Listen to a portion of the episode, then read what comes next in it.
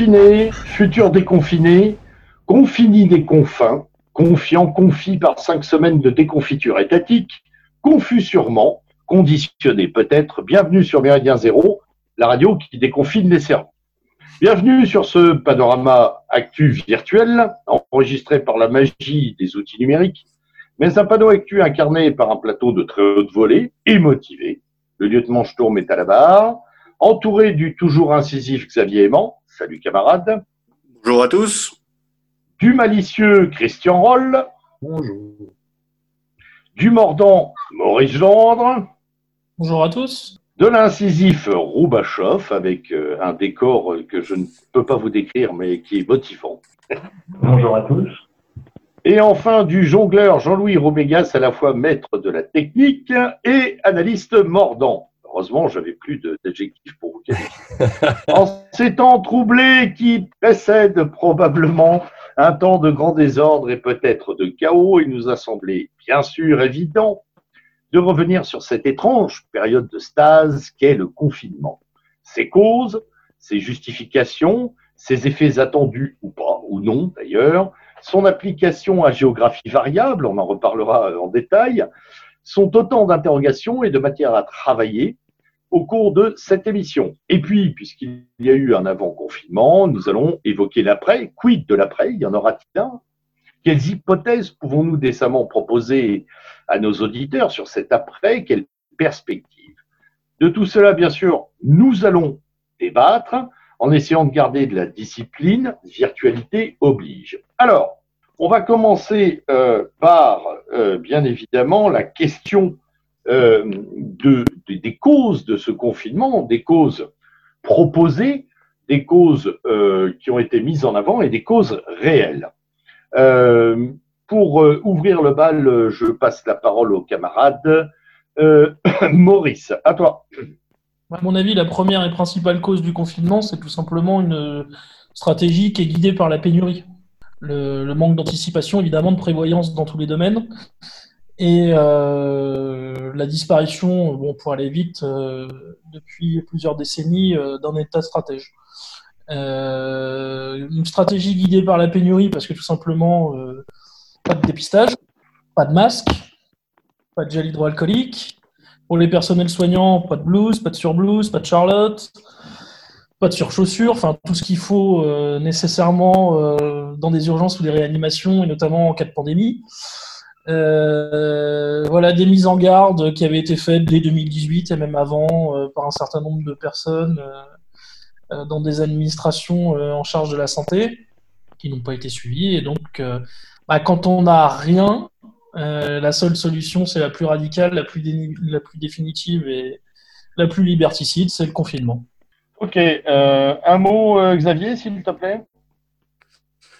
Oui, alors je suis d'accord évidemment avec avec cette euh, cette analyse. Euh, je rajouterais que il, il me semble qu'on on a euh, un système qui est imprévoyant en effet depuis depuis très longtemps et surtout qui avait oublié la notion de tragique. Euh, on, ça fait longtemps qu'on n'a pas fait de guerre sur notre sol, qu'on n'a pas eu de, de, de, de euh, importante, naturelle ou autre. Et donc, on est totalement euh, désemparé par cette, euh, par cette situation. Et donc, on a un effet aussi, je pense, d'affolement.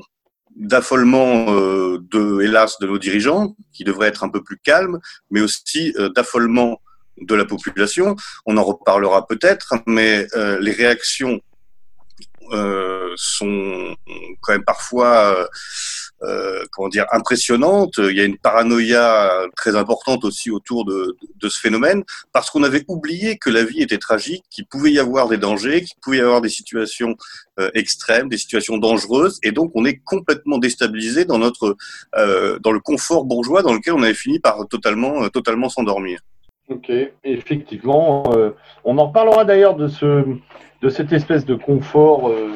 Euh, euh, un tout petit peu après, euh, dans, dans, dans, les, notamment également dans les conséquences que, que ce confinement produit, euh, des conséquences inattendues.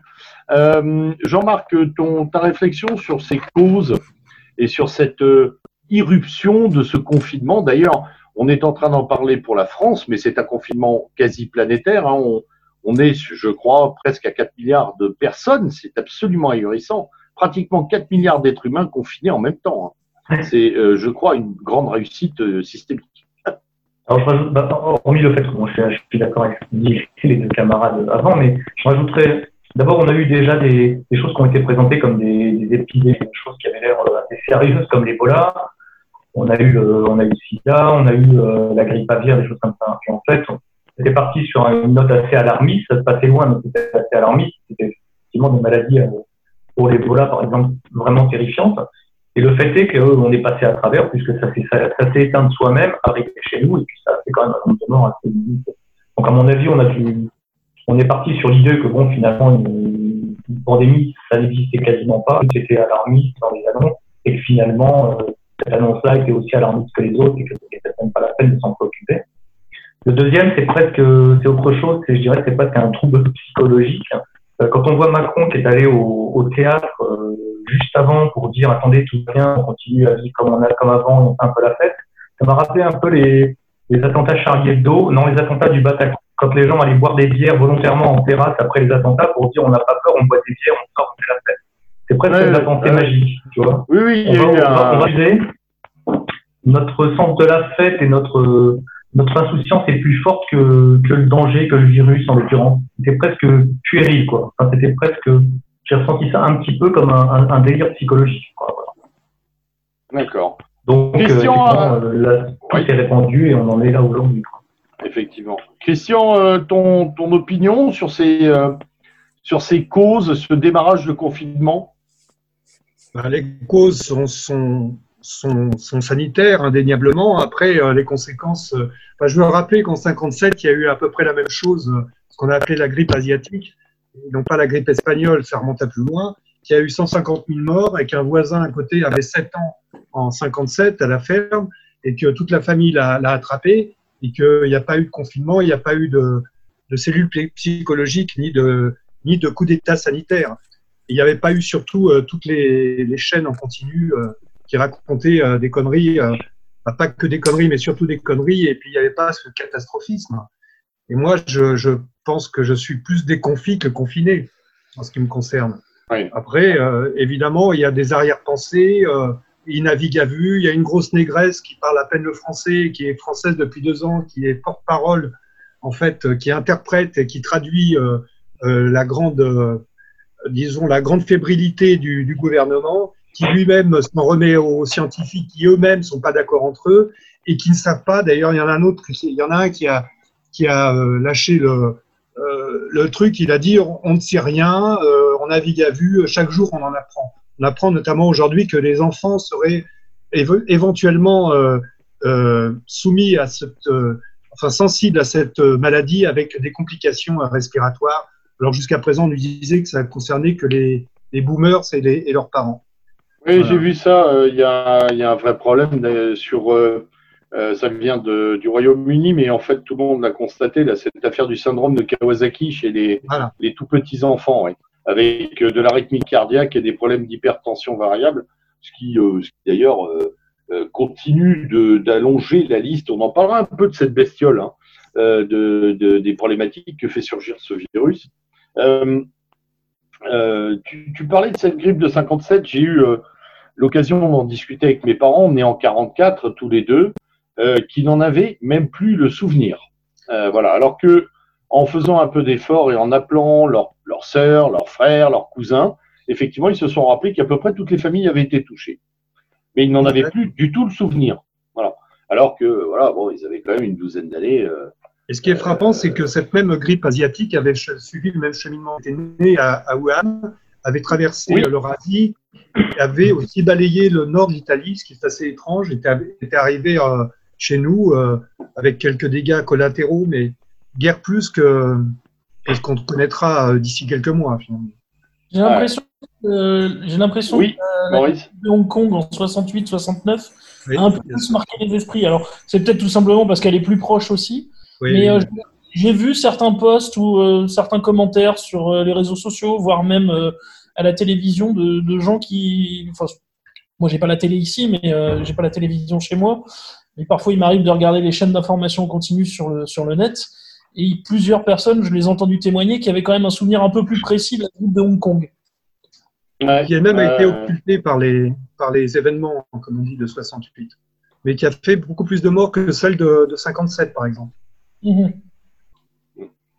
Oui, été, mais, mais même celle de, comment dirais-je, celle de 68, euh, pareil, euh, dans, dans les, gens un peu plus âgés euh, de mon environnement, il a fallu se faire un effort pour se rappeler qu'il y avait eu ça. C'est intéressant, c'est-à-dire que là, ah oui, peut-être, ah oui, effectivement.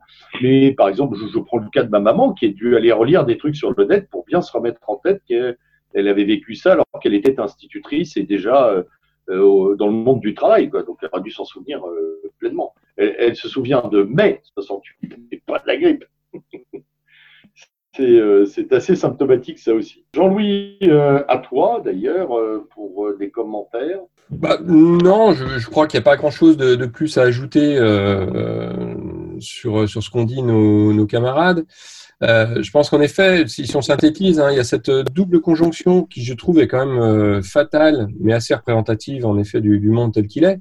Entre, d'une part, en effet, comme le disait Xavier, l'oubli des, crises, très clairement, et puis par ailleurs, euh, bah, 15, 20 ans, 25 ans euh, d'incurie euh, libéralo-sociale ou socialo-libérale, euh, qui est euh, bon bah voilà les stocks de masques ça coûte cher donc on, on finit par les détruire et on les remplace pas quand, euh, quand ils sont périmés. le, les délocalisations massives, on laisse filer toute la souveraineté non seulement sanitaire mais, mais autre aussi parce que je pense que là, du point de vue alimentaire, le, le problème va vite euh, se poser aussi. Hein, quand on voit, euh, on va en reparler un petit peu plus tard, tous les pays qui euh, ferment au fur et à mesure leurs exportations, en particulier de céréales. Donc voilà, on a cette double conjonction et, et en effet, elle va, elle va nous être, elle va être compliquée. Alors un dernier point, je lisais l'autre jour un interview de, quelqu'un qui, qui est devenu une référence en collapsologie.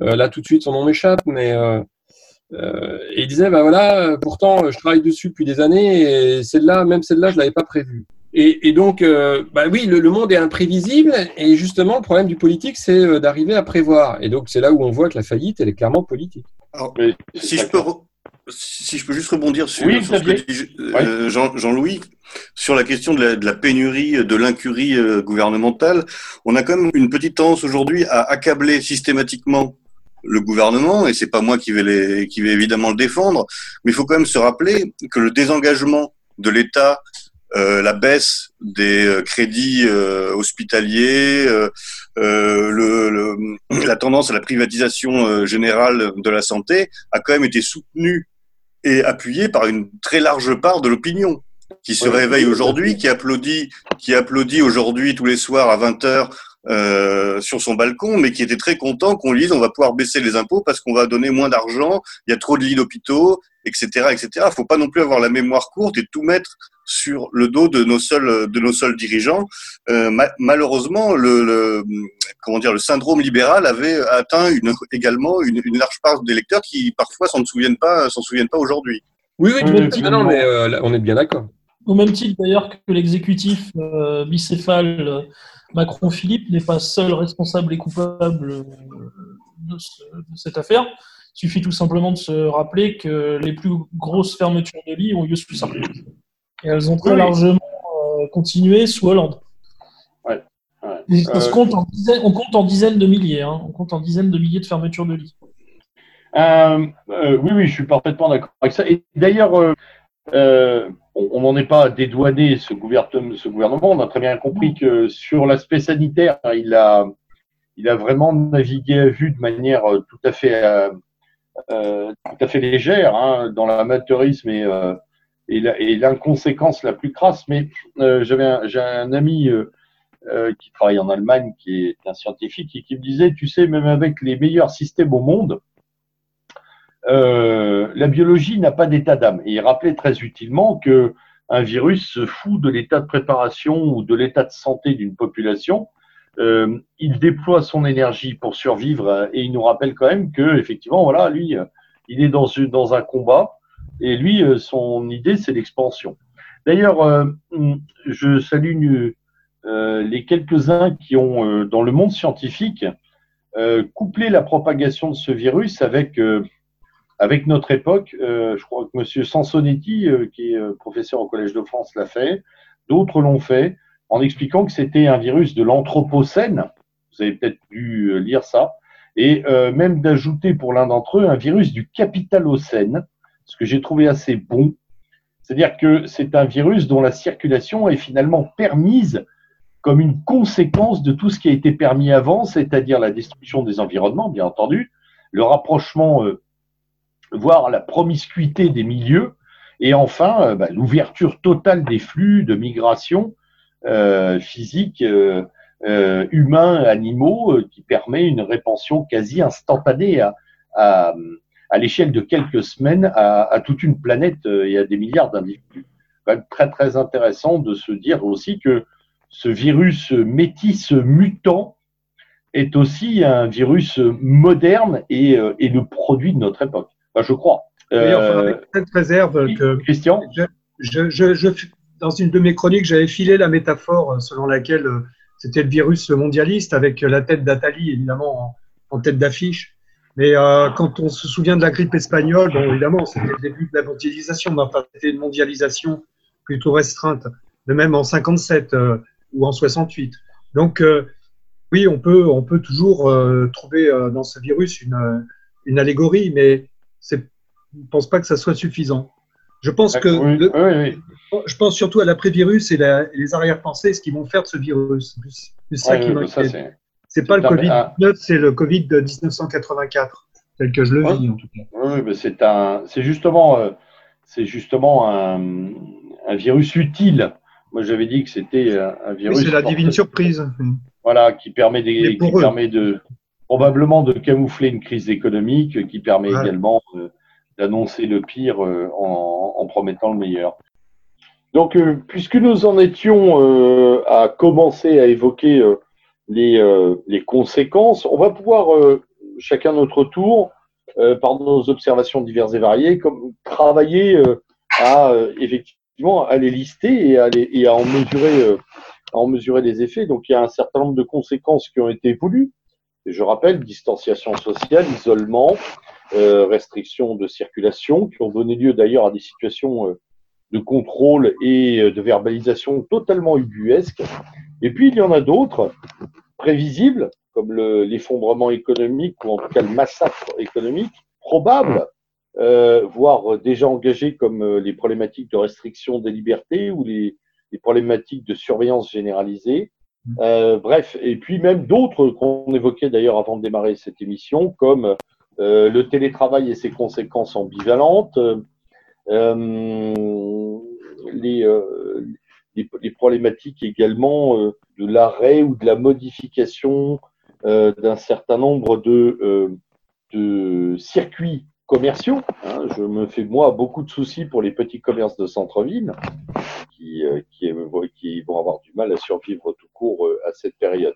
Alors, euh, on va commencer par, par Christian. Christian, dans les conséquences, quelles sont pour toi les conséquences qui ont été et qui sont encore les plus visibles les plus redoutables, les plus mesurables, ou au contraire, celles qui se cachent et qui pourtant deviendront euh, probablement euh, euh, prééminentes dans, dans, peu, dans d'ici quelques semaines. Bah écoutez, moi je vais énoncer des truismes. On pense tous à Orwell, euh, sous un certain point de vue. Euh, moi je vis dans un petit village euh, dans le nord Cotentin et bon, il y avait, on était tracé par Internet, par, par les téléphones, etc. Maintenant, c'est jour et nuit les gendarmes qui, euh, qui font des patrouilles, il y a des hélicoptères, il y a des drones. Alors, je suis euh, dans, dans, un, dans un coin où il y a, où il y a personne. J'ai déjà pris deux amendes quand même, à 135 euros, parce que je me balade, je me balade sur une plage où. Euh, ouais, bah, je connais fort bien ton coin. Tu sais qu'on est. Je sais, on oui. Est, on est pays tous les deux et et pourtant pas un coin qui brille par une, une forte présence gendarmesque. Eh ben, il y a très peu de monde d'habiter, c'est dingue. Mais là, là c'est incroyable. Et, dans mon patelin en particulier, parce que je, rayonne un peu. Donc là, évidemment, je, parle du petit bout de la lorgnette, hein, euh, du point de vue du petit bout de la lorgnette. Mais euh, évidemment, euh, je pense à l'après. Et les gens avec qui je parle, qui sont peut-être moins avertis que nous, ressentent exactement la même chose, cette, cette, cette chape qui, qui, qui, vient, ces, nouvelles en boucle sur toujours la même chose, les masques, les tests, les, les flics, les, euh, évidemment les banlieues qui, elles, peuvent... Euh, c'est open bar. Ouais, c'est pour ça que je parlais tout à l'heure de géographie variable pour le confinement. Ouais. Oui, oui. Donc, donc, moi, je ne peux que, que énoncer des, des lieux communs, mais ces lieux communs qui sont... Euh, qui, qui commence vraiment à me taper sur le système, parce que je pense à l'après, je pense qu'il y a une espèce de coup d'État sanitaire, comme il y a eu le, le 11 septembre avec le Patriot Act, la, la réduction des libertés individuelles. J'espère qu'ils ne vont pas prendre de mauvaises habitudes et surtout que la population ne va pas prendre de mauvaises habitudes, à savoir accepter comme ça, comme je l'ai entendu euh, parmi les gens, euh, bah oui, mais il faut bien, c'est un petit peu la, la collaboration heureuse. Le confinement, il faut bien que non, il faut bien que à Paris, il faut bien dans le métro, etc., mais pas, pas dans la Creuse, le Cantal ou Nord-Cotentin. Donc, euh, moi, je m'inquiète euh, pour l'après. Économiquement, j'en parle même pas. Est-ce que c'est une divise surprise pour eux parce que la crise était dans les, dans les tuyaux? Est-ce que c'est faisons du, du, du, passé table rase et on recommence sur nouvelle base? Ça, l'avenir nous le dira. Évidemment, euh, toujours selon notre propre sensibilité, on peut voir euh, euh, le verre à moitié, vin, à moitié plein, à moitié vide. Moi, je le verrais plutôt à moitié vide, en ce qui me concerne. Et la suite, la suite me, des fois, j'en ai le, le, sang qui se glace, quoi. Hein. J'espère me tromper. Hein. Mais euh, tout ça ressemble beaucoup à, à Orwell, quand même. Hmm. Voilà ce que je peux dire pour l'instant. Xavier, ensuite Rouba et Maurice, dans l'ordre. D'accord. Eh bien, écoute, écoutez, je pense qu'il faut quand même appuyer un peu, en effet, sur le l'extraordinaire système de, de, de, contrôle qui a été qui a été mis en place et qui est finalement relativement euh, bien accepté par la population, euh, voire applaudi par la population. Euh, il faudrait aussi appuyer sur la question du rôle des forces de l'ordre. Une fois de plus, euh, elles font preuve d'un zèle euh, tout à fait, tout à fait étonnant quand il s'agit de pourrir la vie des honnêtes citoyens et des gens lambda. ça devient un peu systématique. Je sais qu'il y a encore des gens dans nos milieux euh, qui défendent ces nobles professions. Mais après l'épisode des euh, Gilets jaunes, on peut quand même euh, commencer à se poser des questions. Parce qu'en effet, il y a des règles. Quand on est un policier, on applique la loi, etc. etc. Mais il y a façon et façon aussi d'appliquer les règles. Là, il y a un systématisme euh, hallucinant. Il y a une volonté euh, très claire de punir les, les gens qui se permettent des, des toutes petites incartades euh, et le rôle que joue la police, elle le fait euh, de façon extrêmement euh, zélée et volontaire. Donc, à un moment aussi, euh, ça commence à bien faire. Le rôle des forces de l'ordre, à l'origine, enfin, en tout cas, de, en théorie, c'est quand même d'être au service de la population et d'assurer sa sécurité. C'est plus tout le cas. Euh, elle est là pour lui tabasser la gueule dans les manifestations sociales et pour lui pourrir la vie au quotidien. Donc, euh, euh, à un moment, ça devient, ça devient vraiment insupportable. La police n'est plus qu'une milice du gouvernement qui n'a plus aucune, euh, comment dire, lien de, de, de bienveillance vis-à-vis vis-à-vis d'un peuple. Quand on voit la façon dont les, les policiers parlent à des gens qui, qui, ont juste, qui sont juste sortis sans autorisation, etc. Ce sont pas des délinquants, ce sont pas des trafiquants de drogue, ce sont, ok, ils ont, ils ont fait euh, une infraction minime, mais il faut, faut, faut raison garder. Et moi, je suis, je suis très choqué par le, le, justement le caractère extrêmement zélé que mettent les forces de l'ordre à appliquer euh, des choses qui sont très discutables, des réglementations qui sont extrêmement discutables. Totalement, on est, on est bien d'accord. Christian et puis après euh, Rouba. Oui, je veux juste illustrer ce que vient de dire notre ami et ce que je disais auparavant. Dans mon village, donc, euh, qui est en bord de mer, qui n'est pas du tout balnéaire ni touristique, il, il, il, y a quand même un type qui s'est fait interpeller parce qu'il se, il se, promenait sur un chemin côtier par deux gendarmes. L'un est sorti avec le FAMAS et l'autre avec son gilet pare-balles par avec le, la main sur l'étui. Le type doit avoir 60 ans, vous voyez le, le danger un petit peu. Oui, et puis eh, Christian, euh, encore une fois, pour bien connaître le coin, on est au bout du bout du monde. Hein.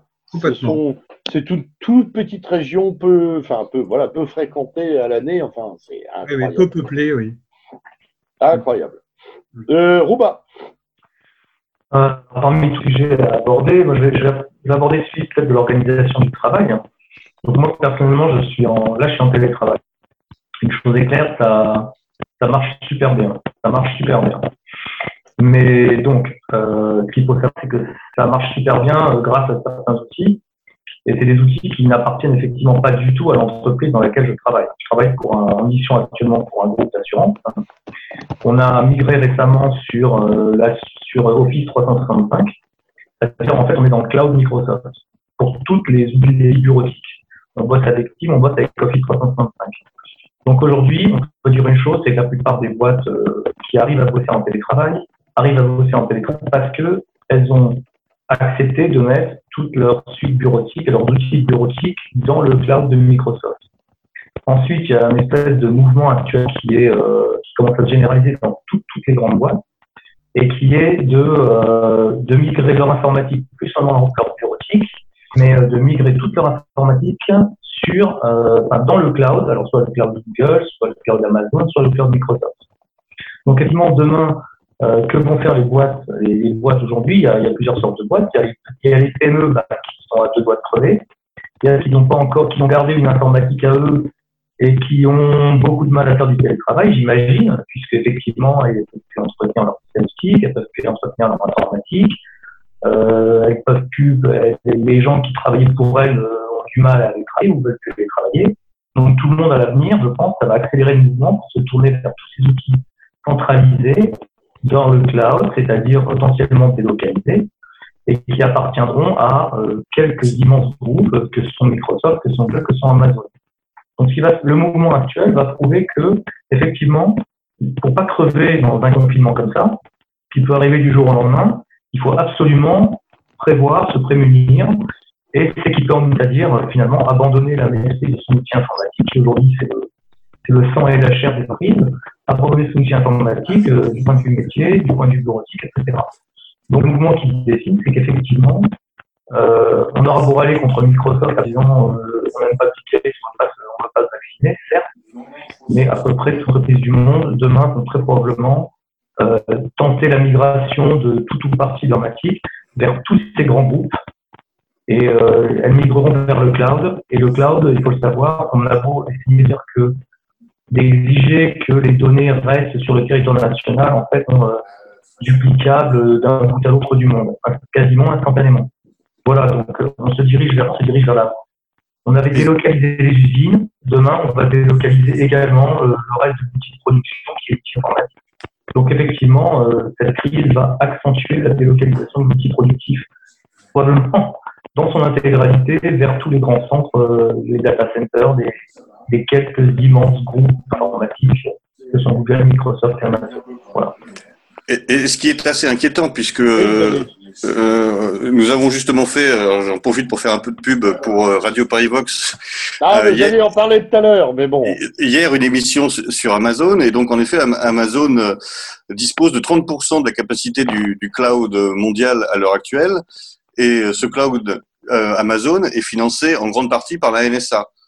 Euh, donc c'est quand même assez inquiétant de savoir que toutes nos entreprises vont mettre leurs données euh, dans un cloud qui sera évidemment euh, euh disponible pour les services euh, secrets américains. Euh, c'est tout à fait transparent. C'est pas c'est pas du complotisme. Ça c'est la NSA a investi plusieurs centaines de millions de dollars dans le dans le cloud d'Amazon. Le Cloud Act, en fait, aux États-Unis, c'est le Cloud Act oblige toute entreprise américaine qui détient des données, euh, quel que soit l'endroit où elles sont détenues, à les fournir à la justice américaine. Ce que font les entreprises qui veulent s'en prémunir, elles codent leurs données et elles les transmettent codées dans les data centers. Bon, voilà, donc tout le monde ne peut pas se permettre non plus de transmettre ces données codées parce que c'est quand même assez compliqué. Mais le fait est que, graphiquement parlant, on a beau se protéger par un bout de papier qu'on appelle un contrat en disant vous stockez vos informations sur notre territoire national. Au bout d'un moment, euh, ces informations peuvent être migrées, elles seront migrées. Et j'ajouterais en même temps que euh, dans la perspective, on va dire, euh, j'allais dire d'une révolution entre guillemets, euh, les forces populaires enfin, voudraient reprendre la maîtrise de l'outil productif.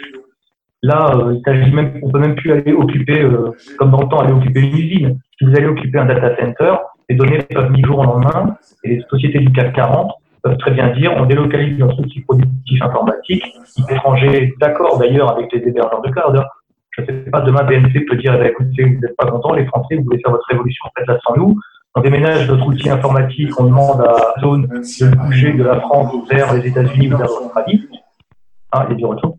Et du coup, effectivement, euh, là, on est non seulement les entreprises sont prises au pas parce qu'elles vont dépendre de ces grands groupes euh, le mouvement va s'accélérer avec le, le, coronavirus parce que effectivement, ça crée une peur de, euh, bah, de tout simplement de devoir arrêter, de devoir arrêter son activité.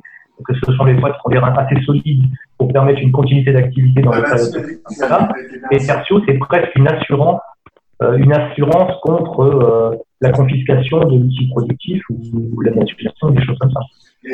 Donc cette crise, finalement, fait que les gens du CAC 40 et de partout dans le monde sont pris au pape euh, avec euh, la dépendance par des très grands groupes informatiques, très peu nombreux et tous américains. Alors j'imagine que les Chinois sont pareils de leur côté, mais en tout cas nous on est très des, grands groupes américains. Et, euh, et ensuite, c'est en même temps une presque une assurance sur la vie pour ces grands groupes de pouvoir délocaliser leur outil informatique. Effectivement. moi, j'aurais voulu, Maurice, euh, oui, moi je voulais revenir sur ce que disait le camarade tout à l'heure à propos de la, de surveillance généralisée. Euh, je voudrais dire qu'on a en, plus quand même désormais ces dernières années pas mal de précédents. Il y a quand même eu l'état d'urgence, euh, donc entre 2015 et 2017, et un certain nombre de mesures qui étaient dans l'état d'urgence sont désormais entrées dans le droit ordinaire. Elles ont intégré le droit ordinaire, elles sont dans le droit commun. Je vous rappelle aussi ce qui s'était passé avec la loi renseignement qui date de, de l'après Charlie Hebdo, donc en 2015. Euh, on avait dit, on avait souligné déjà cette antenne tout un tas de problèmes graves que posait en termes de liberté euh, publique et individuelle cette loi renseignement. on en a eu l'exemple il y a quelques jours. On a su que, par exemple, les opposants à Bure euh, ont tous été tracés via leur téléphone portable, leurs coordonnées et leurs conversations via les IMSI Catchers. Et les IMSI Catchers étaient inscrits directement dans la loi renseignement. Donc je suis à peu près persuadé que certaines prérogatives, certaines dispositions qui ont été prises dans l'état d'urgence sanitaire, qui est passé comme une lettre à la poste devant le Conseil constitutionnel de M. Laurent Fabius, se retrouveront plus tard dans le droit commun, comme on l'a vécu déjà avec l'état d'urgence. Et dans ces dispositions, il y a notamment un certain nombre de mesures sociales et d'un certain nombre de droits des travailleurs. Je sais, on sait par exemple que le, nombre d'heures maximales hebdomadaires est passé de 48 à 60 heures. On sait que les congés payés ou des RTT pourraient être désormais, RTT par exemple ou autres, pourraient être imposés. On pourrait, on pourrait dire aux salariés, vous les prendrez tel jour à tel moment et ça sera imposé, ça sera comme ceci. Et il y a tout un tas de dispositions comme ça qui ont été prises dans le cadre de l'état d'urgence sanitaire. Et quand on voit ce qu'on a eu comme précédent ces dernières années, depuis, je dirais, la crise migratoire de 2015 et les attentats de 2015-2016, très sincèrement, il y a de quoi être inquiet. Il y a 4 millions d'euros de drones qui euh, ont été passés par, je crois, euh, il me semble que, alors je sais plus si c'est par la place Beauvau ou par le ministère de la Défense, mais je crois que c'est par Beauvau, pour 600 drones, dont des nanodrones. Euh, donc, qui auront pour objectif de vérifier si les gens respectent bien le confinement, s'ils ont bien leur Ausweis quand ils partent à la supérette ou à la pharmacie. on a vu quand même des, choses aberrantes ces dernières semaines, hein, des promeneurs, des randonneurs dans les Vosges qui se font qui sont, surveillés par des hélicos, euh, des personnes dans les rues de Nice euh, qui entendent des voix au-dessus d'eux, bah, il se trouve que c'est un petit drone qui leur dit que la distanciation sociale n'est pas respectée, que les gestes barrières ne sont pas suffisamment euh, appliqués. et puis bon, bah, il y a tout, à l'heure, tout à l'heure, le camarade Xavier parlait des policiers et des gendarmes. là, c'est pareil, je vais quand même souligner, je vais rappeler quand même un certain nombre d'éléments. On a vu quand même un fils qui voulait aller rendre visite à son père de famille mourant euh, être obligé de rebrousser chemin alors qu'il avait fait plusieurs centaines de kilomètres, je crois que c'était pour se rendre sur l'île de Ré, sauf erreur, qui a été obligé de retourner en arrière, de revenir en arrière. On a vu une septuagénaire qui a été verbalisée euh, parce qu'elle est venue euh, saluer son mari de 90 ans qui était à l'EHPAD derrière une vitre. on a vu des gens revenir d'un enterrement, également verbalisés, se prendre un PV. oui, un père et ses deux fils, oui. et j'en oublie. Euh, une infirmière qui revenait tout simplement de son travail, hein, une infirmière libérale qui revenait de son travail, elle avait oublié de faire son attestation pour rentrer chez elle, elle a dû, elle s'est pris un PV. Voilà. Donc, euh, très sincèrement, je suis extrême, je suis comme le camarade qui s'est exprimé en premier sur le sujet, euh, je suis très inquiet pour la suite. Oui, inquiet, en colère. Et moi, j'aimerais, si vous le permettez, revenir sur une petite chose qui me marque qui ne cesse de m'étonner. Euh, c'est, euh, enfin, ça ne m'étonne pas, mais disons que c'est, je constate que c'est quand même assez, assez extraordinaire. C'est en fait que euh, la, la, facilité, je dirais, la docilité avec laquelle tout le monde s'est plié au confinement. Alors, je sais bien que beaucoup de gens euh, ont peur et que la peur est, est un formidable levier euh, euh, d'obéissance et que les gens, face à la maladie, face, face à, la, souffrance, sont très très dociles. Mais je remarque aussi que ce conditionnement physique est, d'autant plus facile que ça fait des dizaines d'années qu'on est dans un, confinement mental qui a préparé une hyper-dépendance au système, qui a préparé une hyper-docilité. Et, euh, euh, et c'est vrai que cette, cette, euh, cette rapidité avec laquelle les gens se sont rangés, parqués euh, chez eux est assez extraordinaire. Moi, j'avoue que euh, je ne pensais pas la population française aussi obéissante. oui, Jean-Louis. Oui, à ce propos, je pense enfin, deux, petites remarques.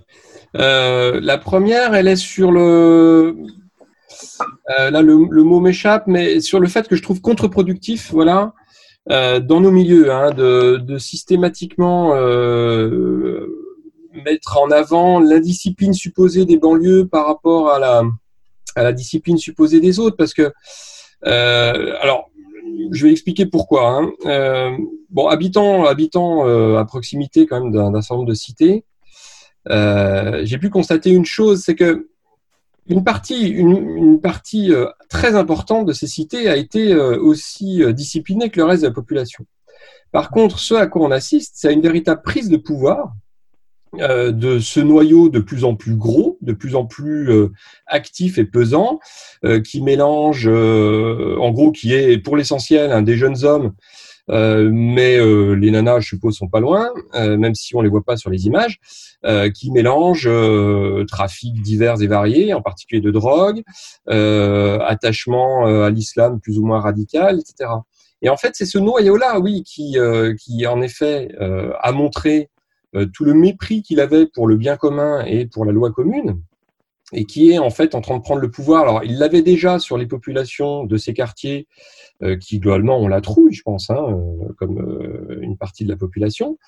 Euh, qui en effet ont peut-être une responsabilité plus lourde que les autres parce que ça peut être les parents de ces jeunes hommes, mais on le sait bien, hein, quand on crée des monstres, après ça devient difficile en fait de les, les récupérer.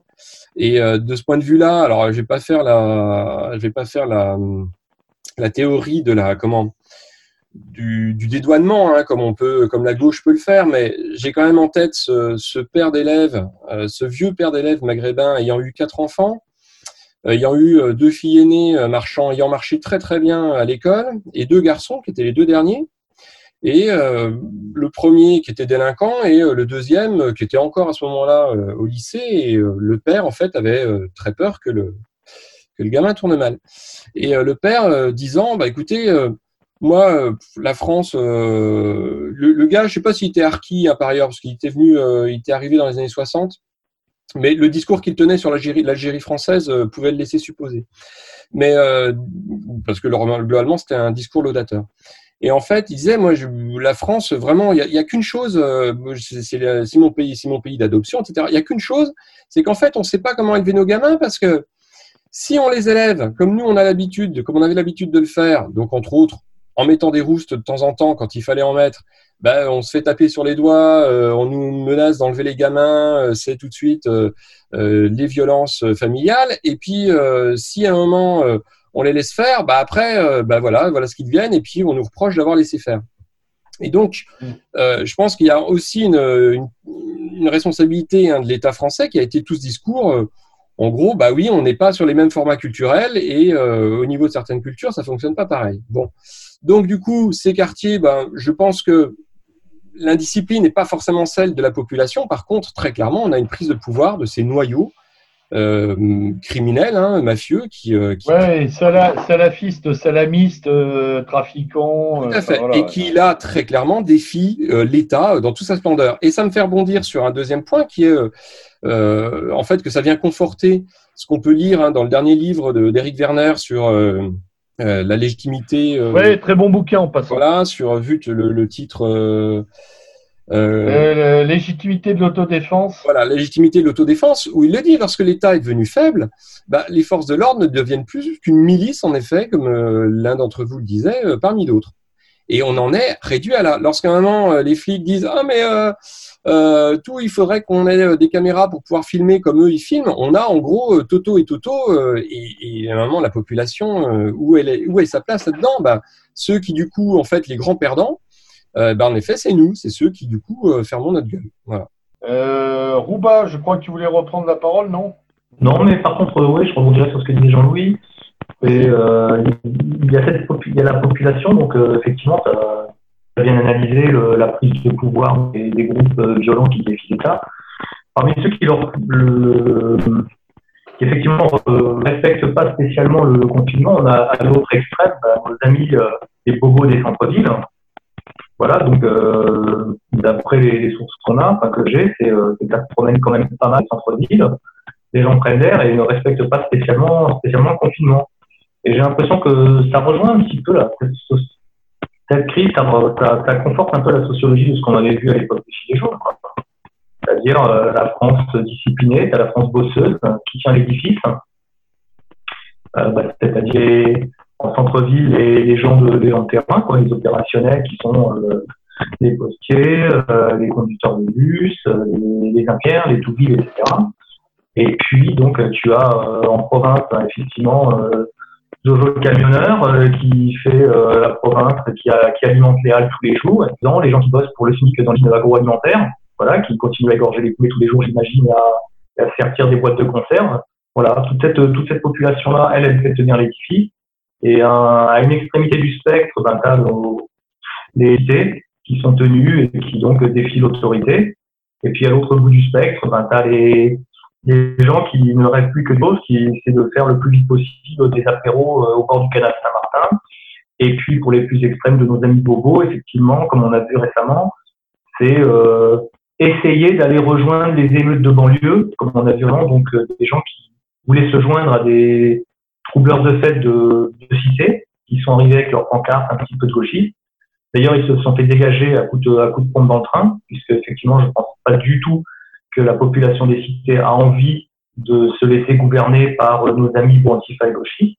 Donc aux deux extrémités du spectre, tu as ceux qui, qui, qui, qui d'une raison pour une autre, ne veulent pas respecter l'autorité, qui promettent les émeutes à la sortie du confinement. Et au milieu, tu as la population, bah, c'est ça, c'est la France, la France gilet jaune, la France qui bosse et la France qui tient l'édifice.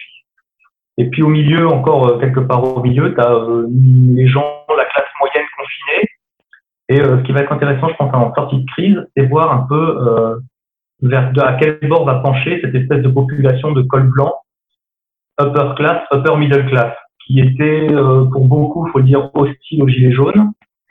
Euh, il était aussi souvent hostile aux, gens qui faisaient grève pour sauver le, le, système de retraite. Ça va être intéressant de savoir vers où va pencher cette population. Euh, on verra ça en sortant. Euh, J'aurais tendance à, à enfin, j'espère franchement que ça va pencher du côté euh, à nouveau des, des, gilets jaunes et des gens qui vont euh, se lever contre ce, ce, régime.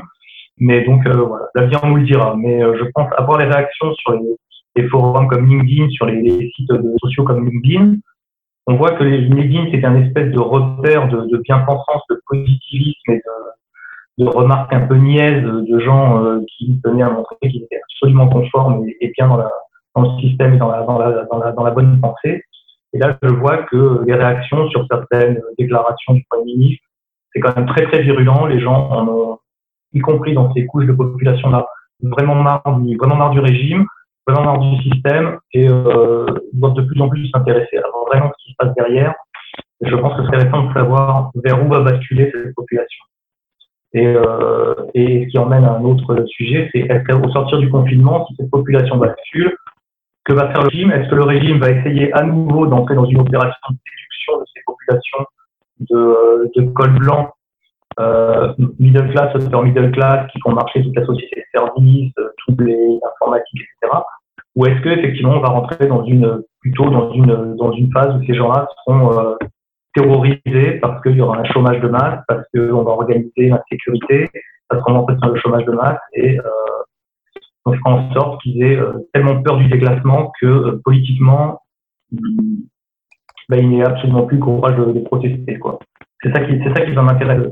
Je pense que ça va être très intéressant à observer à la sortie de, à la sortie de On va y revenir à, cette affaire de, de sortie et d'hypothèse, j'aimerais qu'on vienne juste un tout petit peu sur cette euh, légitimité finalement du confinement et le respect du confinement pour terminer là-dessus, parce que euh, les uns les autres, quand je vous écoute, vous vous rappelez quand même en tout début d'émission que le confinement n'a qu'un but sanitaire, celui de ne pas engorger les hôpitaux, nous sommes tous d'accord, celui finalement de permettre à un système déjà lui-même malade et affaibli de ne pas sombrer. Euh, Aujourd'hui, on peut se poser lourdement la question de, du fait, euh, enfin de la question de l'utilité de l'hôpital dans la guérison des malades. Beaucoup de données scientifiques montrent notamment que les respirateurs auraient fait plus de mal que de bien, que les premiers médicaments auraient littéralement tué les gens, qu'on a pratiqué des formes d'euthanasie active. Donc finalement, la question c'est à quoi a servi ce confinement et le respecter est-il finalement quelque chose d'intéressant, d'important euh, et, un marqueur, je dirais, de, de voilà d'une bonne forme ou mauvaise forme d'un peuple? Parce que finalement, oui, euh, je, vais, te passer la parole après Maurice, et puis il y a aussi Xavier, je crois, qui voulait, qui voulait dire quelque chose. Finalement, euh, on, s'est confiné durement, on a abîmé durement le tissu économique pour un rendu qui est très très loin scientifiquement d'être évident. Et surtout pour des, informations qui arrivent très très vite, euh, notamment de nos voisins allemands qui ont déconfiné un peu avant nous et qui remarquent que la courbe de contamination redécolle immédiatement. Voilà, donc on a, on a Bon, après, on pourra parler du déconfinement, reconfinement infini, ou même d'ailleurs d'absence d'après-confinement. Euh, mais euh, sur cette idée de, de, respect du confinement, est-ce que finalement le respecter, c'est euh, participer à un effort sanitaire commun ou juste à une bonne blague ou à une séance de propagande? Maurice Alors en fait, il y a une validité de l'argument officiel, celui d'aplanir la courbe, ce que tu évoquais. Donc, oui, oui, ça on est bien d'accord éviter l'engorgement des urgences et euh, des réa. Donc c'est vrai, mais après il y a l'autre argument, comme je le disais, tout simplement, qui s'explique euh, une stratégie uniquement guidée par la pénurie, euh, puisqu'on a on a organisé la, la, désindustrialisation de la France et plus globalement même de l'Europe, puisque de toute façon on manque de tout un tas de, matériel, comme je le disais tout à l'heure. Et puis il y a aussi un autre élément, celui-là, mon avis, qui est inavoué et inavouable on peut voir aussi ce confinement comme une opération psychologique de grande, de grande ampleur. Oui, un test, oui.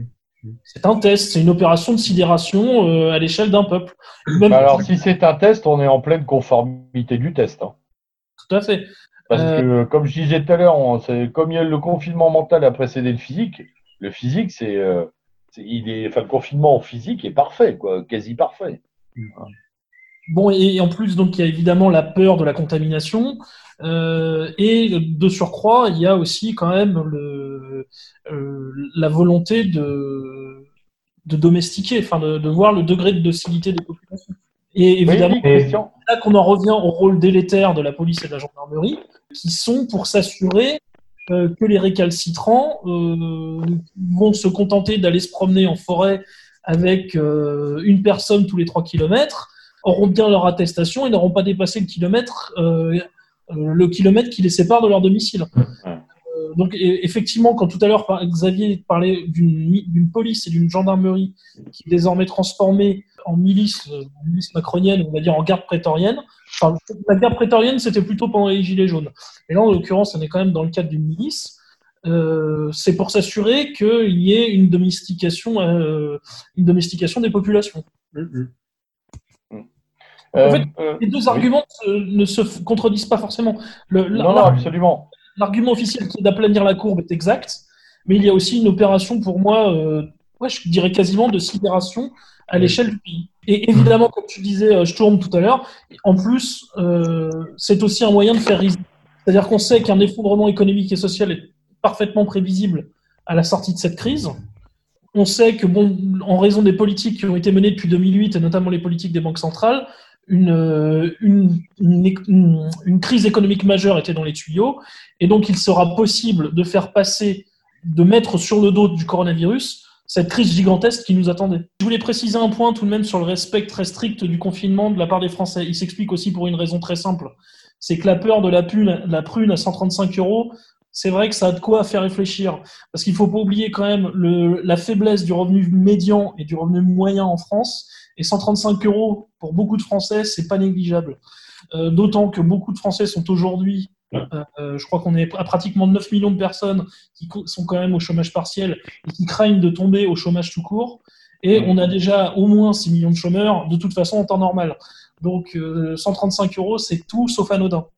Donc, ce qui explique aussi que beaucoup Je, de je Français. dirais ne- même, je dirais même que non seulement c'est pas anodin, mais que c'est bien ciblé comme, euh, ciblé montant montant. d'amende. Comme Ouais. montant d'amende, c'est joli. Hein. C'est- Euh, si on, re- on remet ça, si on fait la conversion euh, avec nos chers anciens francs, c'est quand même 900 francs. Hum, hum, hum. Et Ah ouais, ouais, 900 bon. francs, avec les bouffe, ce qu'on faisait avec 900 francs. Même des gens encore aujourd'hui avec 135 euros, 135 euros, c'est euh, dans certains cas, ça peut être une partie du loyer. Alors un petit loyer, mais mais dans certaines zones où le- les loyers sont un peu plus bas qu'en région parisienne, par exemple, qu'en Ile-de-France ou dans les grandes métropoles, bah, 135 euros, c'est très conséquent. Et donc, si tu t'en prends deux, comme euh, c'est pris notre camarade, bah, ça fait 270 euros. D'autant que je crois qu'au bout d'un certain nombre, ça, on monte tout de suite. C'est 200, 200 quand on est récidiviste déjà, Voilà, donc Ouais.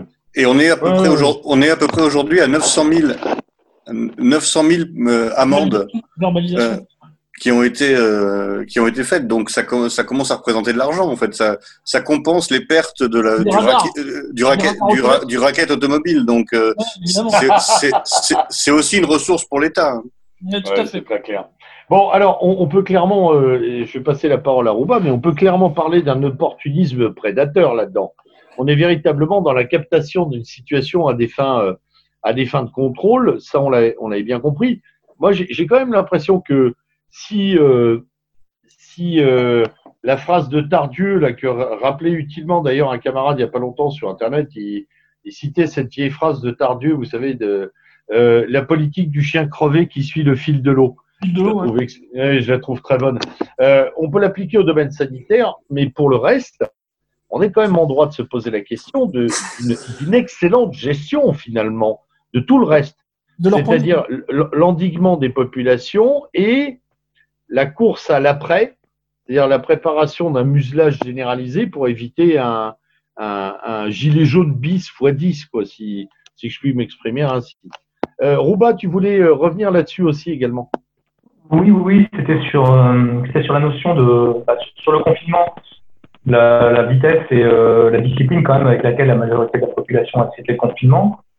Suis pas sûr que ce soit un signe vraiment de d'a- d'affaiblissement ou de perte de volonté. Finalement, le, confinement, c'est quoi? C'est une sorte de mobilisation après l'annonce d'un danger. Donc c'est un peu comme une mobilisation quand les gens, on annonce le danger, les Prussiens par là, euh, les Allemands, les gens se mobilisent spontanément. Ils savent pas, on leur annonce un danger, ils se mobilisent. La capacité de mobilisation spontanée d'un peuple quand on lui annonce un danger, quand on appelle annonce un danger, c'est pas, je trouve que c'est pas forcément uniquement un mauvais signe. Déjà, c'est le signe que les gens sont capables de réagir ensemble euh, simultanément à euh, ce qu'ils perçoivent comme un danger pour euh, le- leur survie même, la survie même du groupe.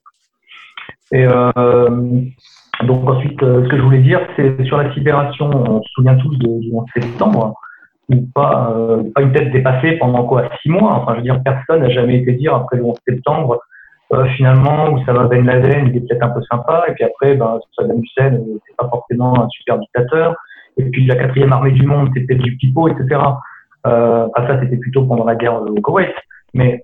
Aujourd'hui, on se rend compte que chaque fois qu'il y a une crise qui, soi-disant, mobilise la population, enfin c'est le cas, enfin je veux dire, il y a eu l'attentat euh, Charlie, il y a eu, euh, etc., etc., on se rend compte que systématiquement, immédiatement, il y a quand même un regard critique qui est porté. Et là, sur cette crise, les gens se sont mobilisés à l'annonce du danger, ils ont réagi comme un groupe humain euh, soudé, et malgré tout, euh, immédiatement après, il y a eu tout de suite les vidéos, il y a eu tout de suite les analyses et il y a eu tout de suite euh, la contestation. Et je dirais même presque systématiquement.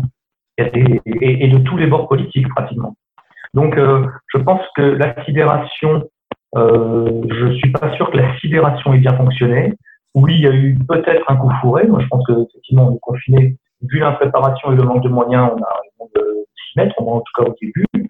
Mais je ne suis pas sûr que la, la sidération ait fonctionné en tout cas, et entraîner l'adhésion des gens euh, au régime et bien derrière. Voilà. Donc, euh, Ouais, ça- attendons ça- de voir. Effectivement, ça, je crois qu'on en est à peu près sûr.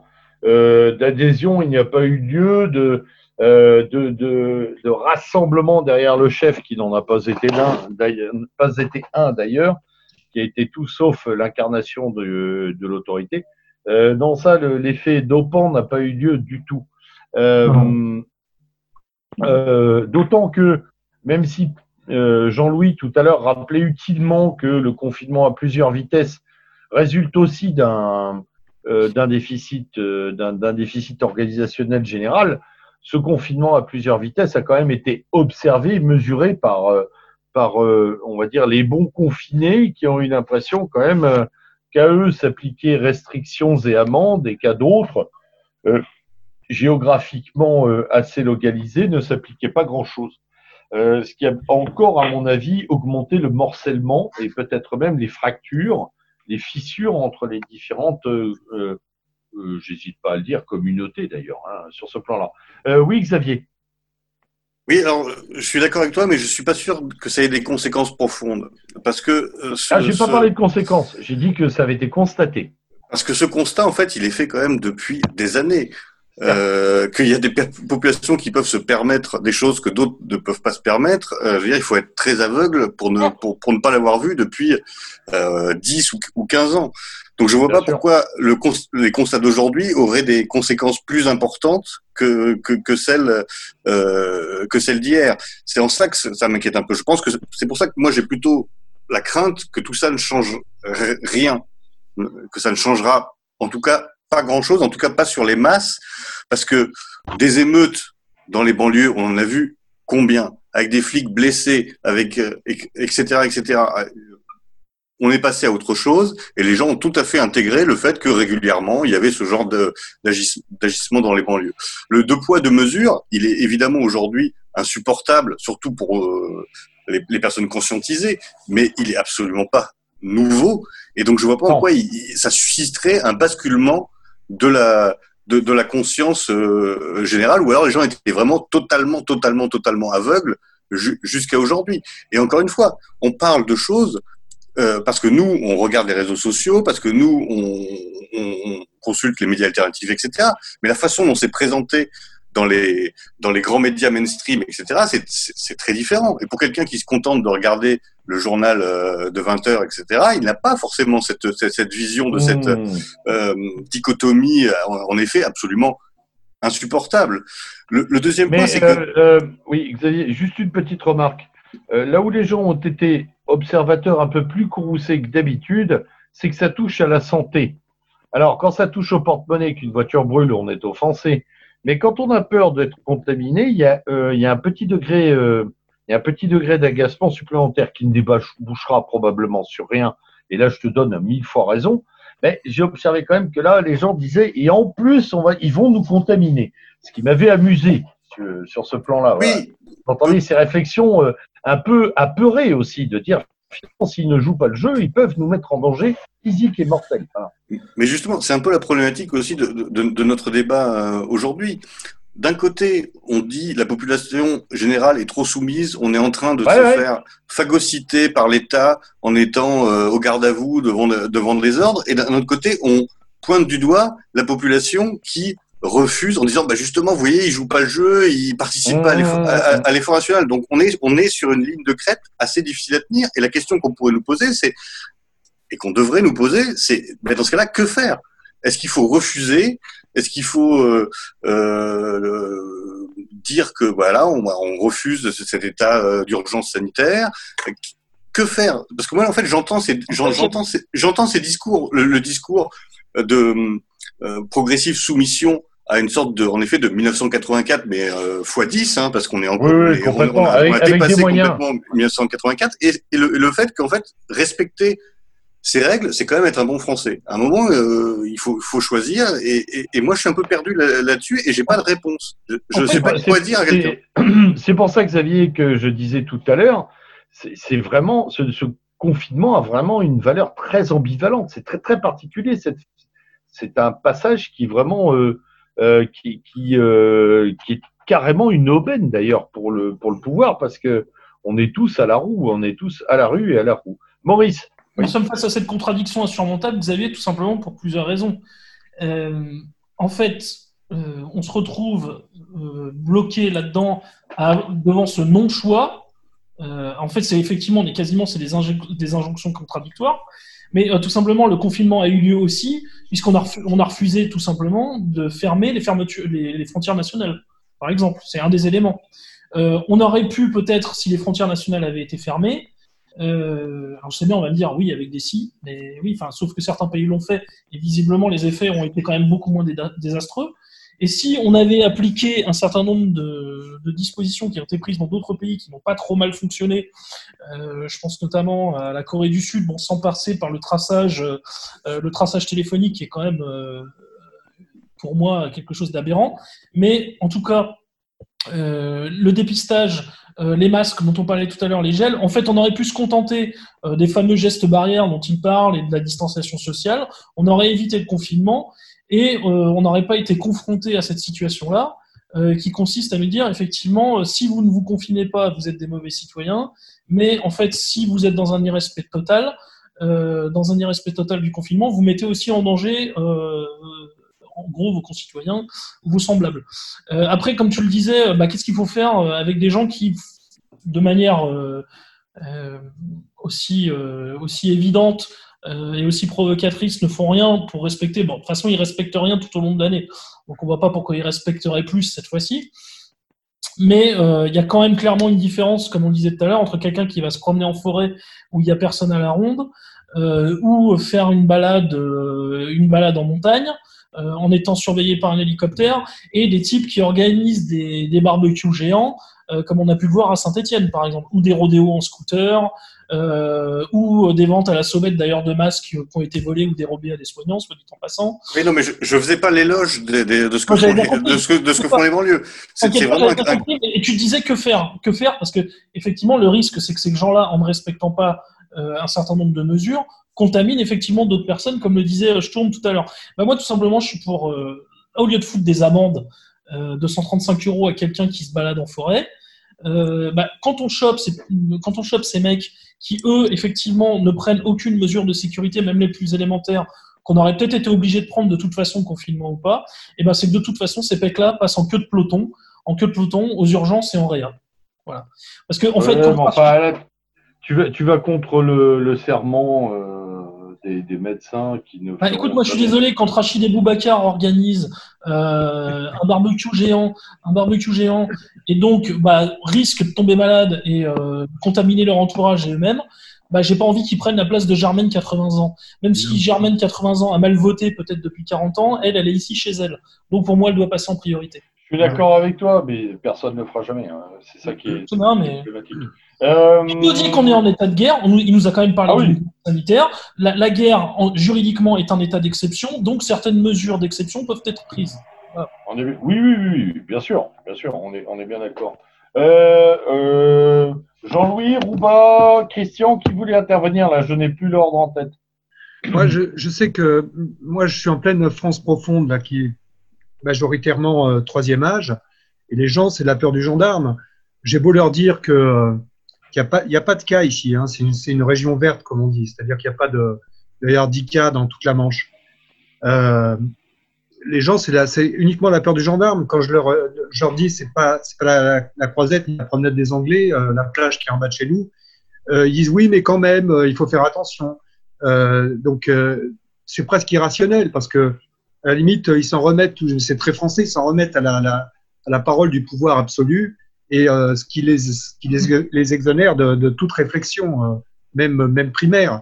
Ils se disent pas, mais euh, il y a quelque chose d'absurde à nous imposer ces lois ici, jacobines, alors qu'il n'y a pas plus chauvin et plus régionaliste que les gens d'ici.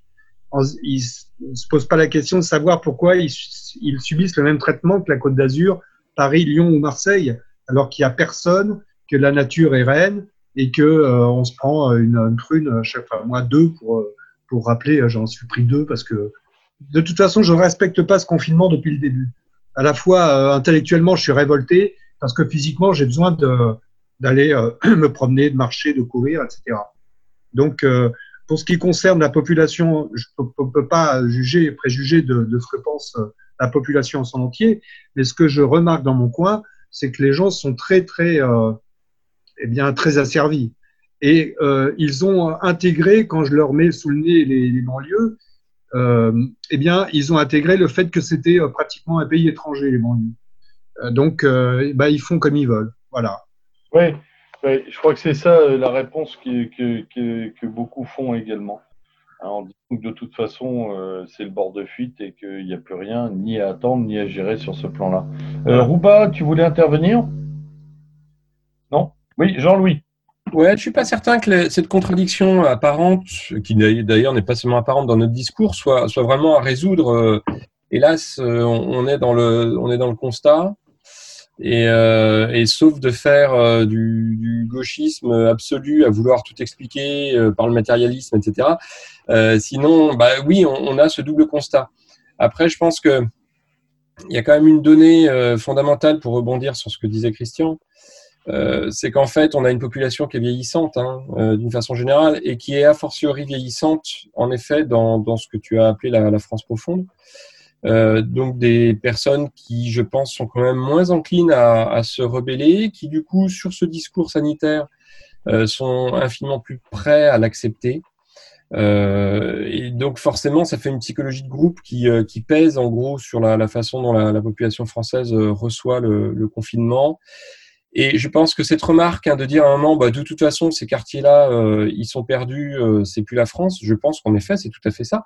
Il y a, il y a, euh, on a, c'est pas dit, c'est pas dit avec des mots. C'est d'ailleurs même pas dit forcément euh, avec de la colère ou autre, mais par mmh. contre, c'est un, un, véritable constat.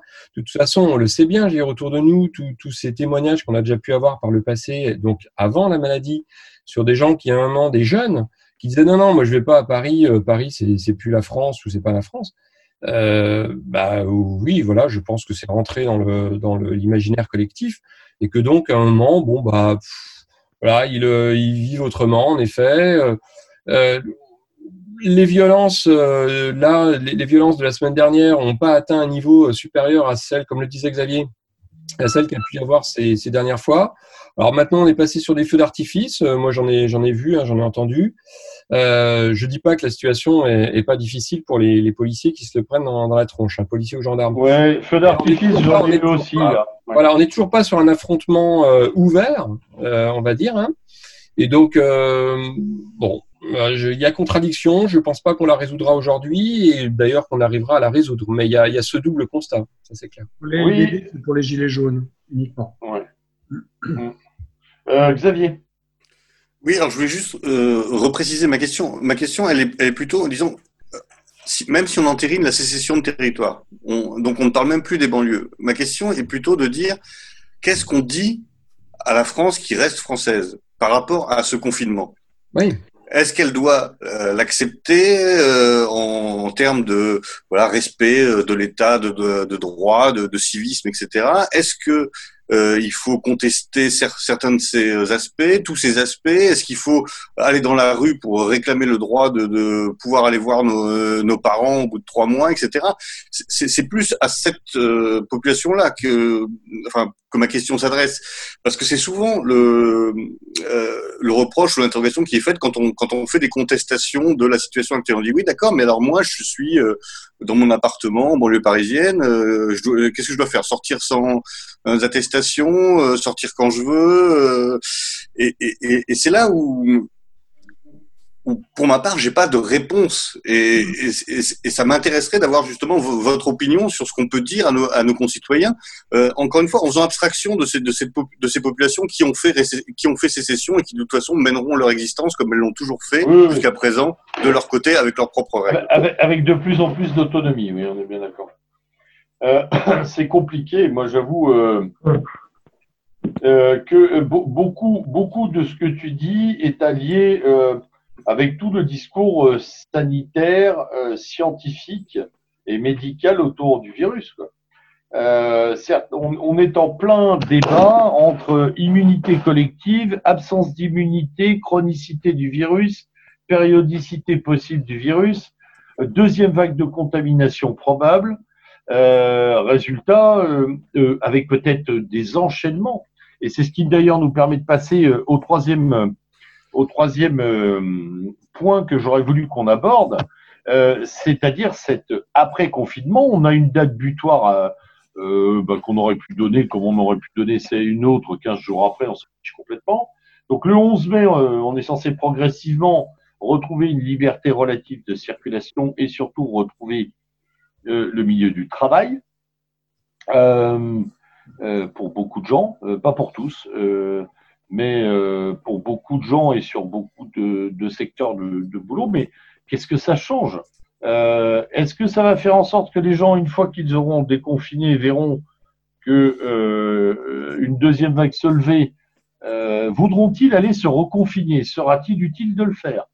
Il y a vraiment tellement d'inconnus là-dedans que proposer aujourd'hui une attitude, une grille de lecture en disant euh, allez, euh, bras d'honneur à tout le monde, on déconfine, on, s'en fiche, et puis s'apercevoir ensuite qu'on a un virus mutant qui euh, qui, qui s'infiltre partout euh, et qui nous fait une vague, une deuxième vague x8 ou x12 comme la grippe espagnole, je ne sais pas. Je ne sais pas où est le, le, le, le bon balancement.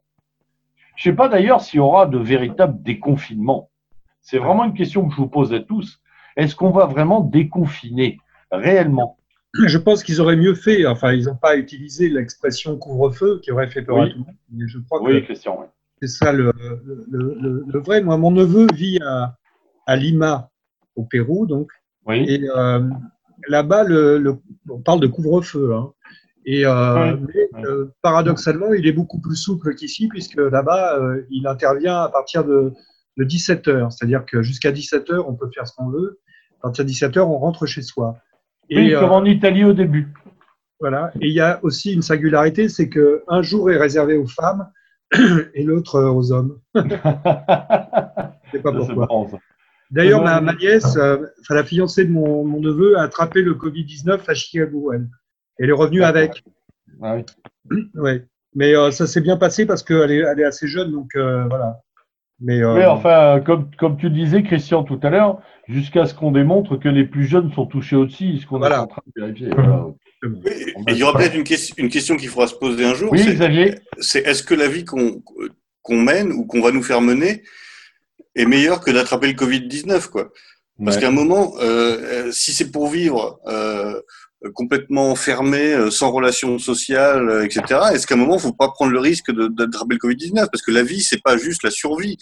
Euh, la vie, c'est justement, oui. c'est agir, c'est les relations sociales, c'est et on est en train de nous de, de, de nous vendre ouais. une, une civilisation de la sur, de, de, la survie quoi.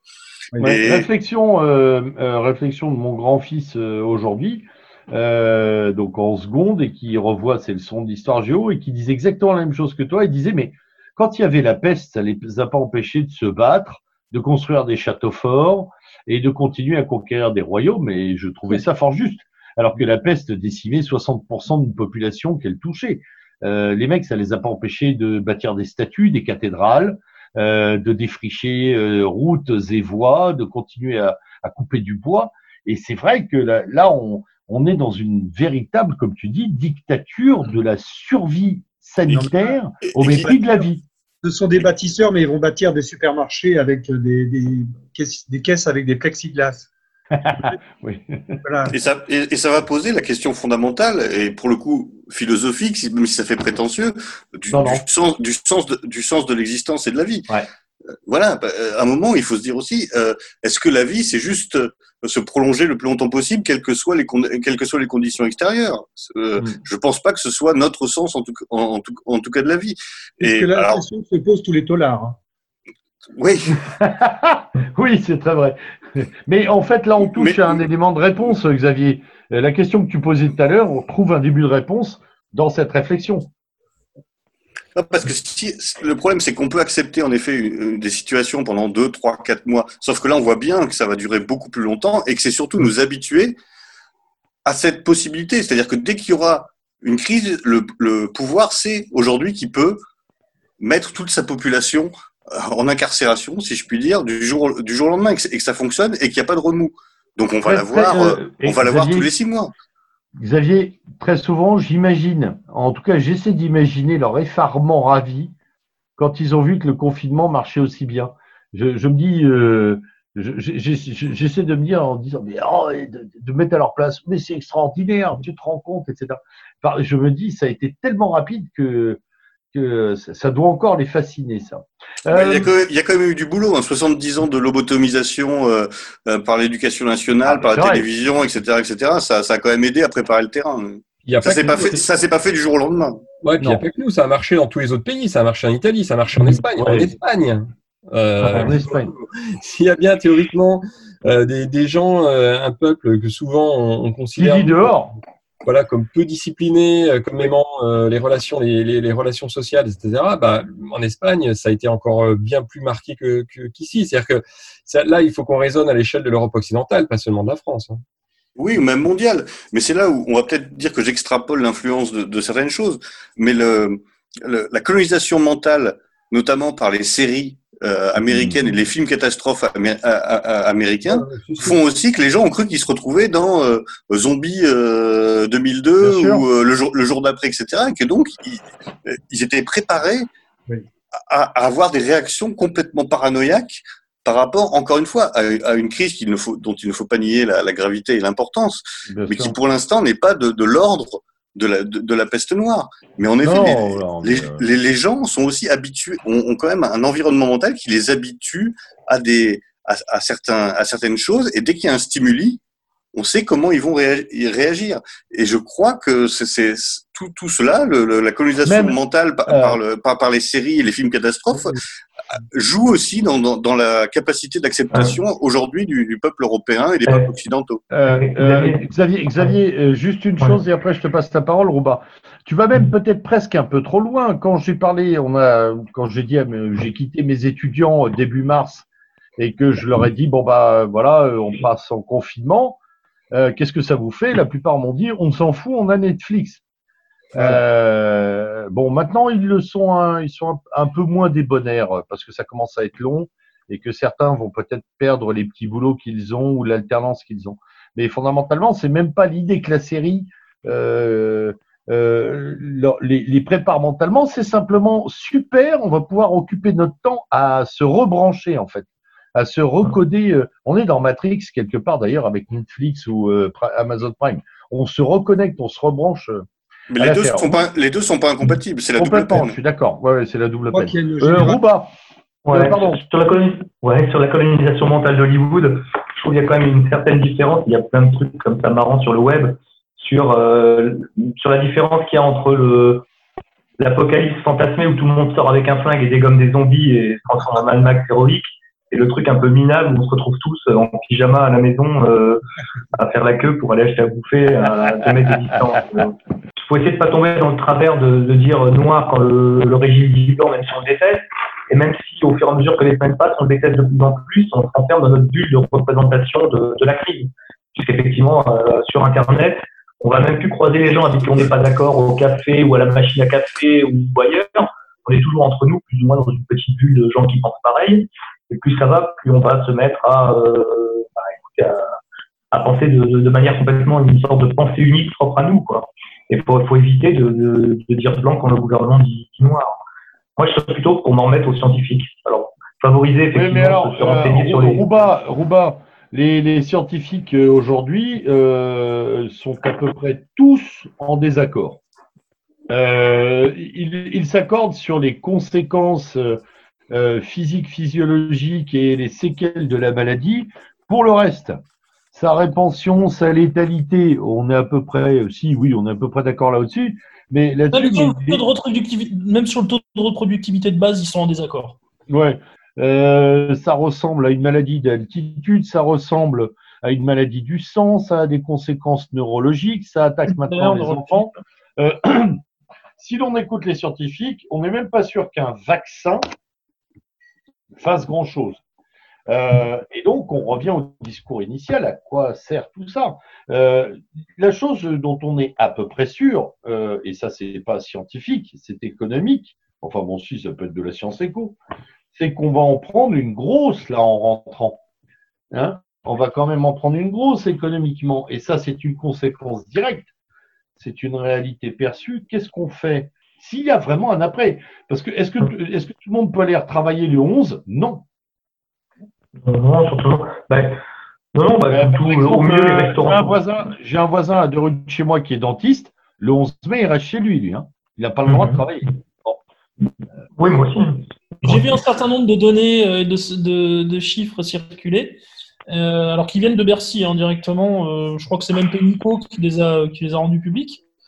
Euh, donc, il y aurait à peu près 68 000, euh, c'était le chiffre qui était avancé il y a deux semaines, euh, 68 000 entreprises qui seraient menacées de faillite. Ils envisagent une dette euh, aux alentours de 115% euh, une rétractation du PIB à hauteur de 8 ou 9 et, Ouais, un, ça, dé- j'ai entendu 8, ouais. et un déficit à hauteur de 9%. Euh, donc bon bah déjà bon la hauteur de la dette euh, peut laisser présager une envolée des taux, hein, euh, des taux d'emprunt. Euh, D'autant que les fameux Corona Bonds, euh, la mutualisation des dettes a été refusée par l'Allemagne, les Pays-Bas et la Finlande, pour des raisons d'ailleurs qui s'expliquent totalement de leur point de vue et qui sont absolument pas scandaleuses. hein de ces mutualisations de dettes, c'est de pouvoir, avec des Corona Bonds, emprunter à un taux plus faible, puisqu'on mutualise sur 27 pays. Euh, mais l'objectif, en fait, c'est surtout d'aller un peu plus loin euh, dans le saut fédéral, dans le, dans le fédéralisme et dans une gouvernance, euh, dans une gouvernance euh, au niveau de l'UE. D'ailleurs, on commence à reparler déjà de nouveau d'un ministère des Finances de la zone euro. On reparle d'une mutualisation des dettes. On reparle d'une union bancaire. Ça me fait penser, je pense que c'est peut-être ce qu'on va aborder dans la dernière partie. Oui, Est-ce que, en gros, c'est les gens comme nous qui auront le dernier mot suite à cette crise, puisque tout nous donne raison, ou si on se réfère aux crises précédentes, qui elles aussi nous donnaient totalement raison sur toute la ligne, euh, finalement se sont soldées par la victoire de nos pires ennemis.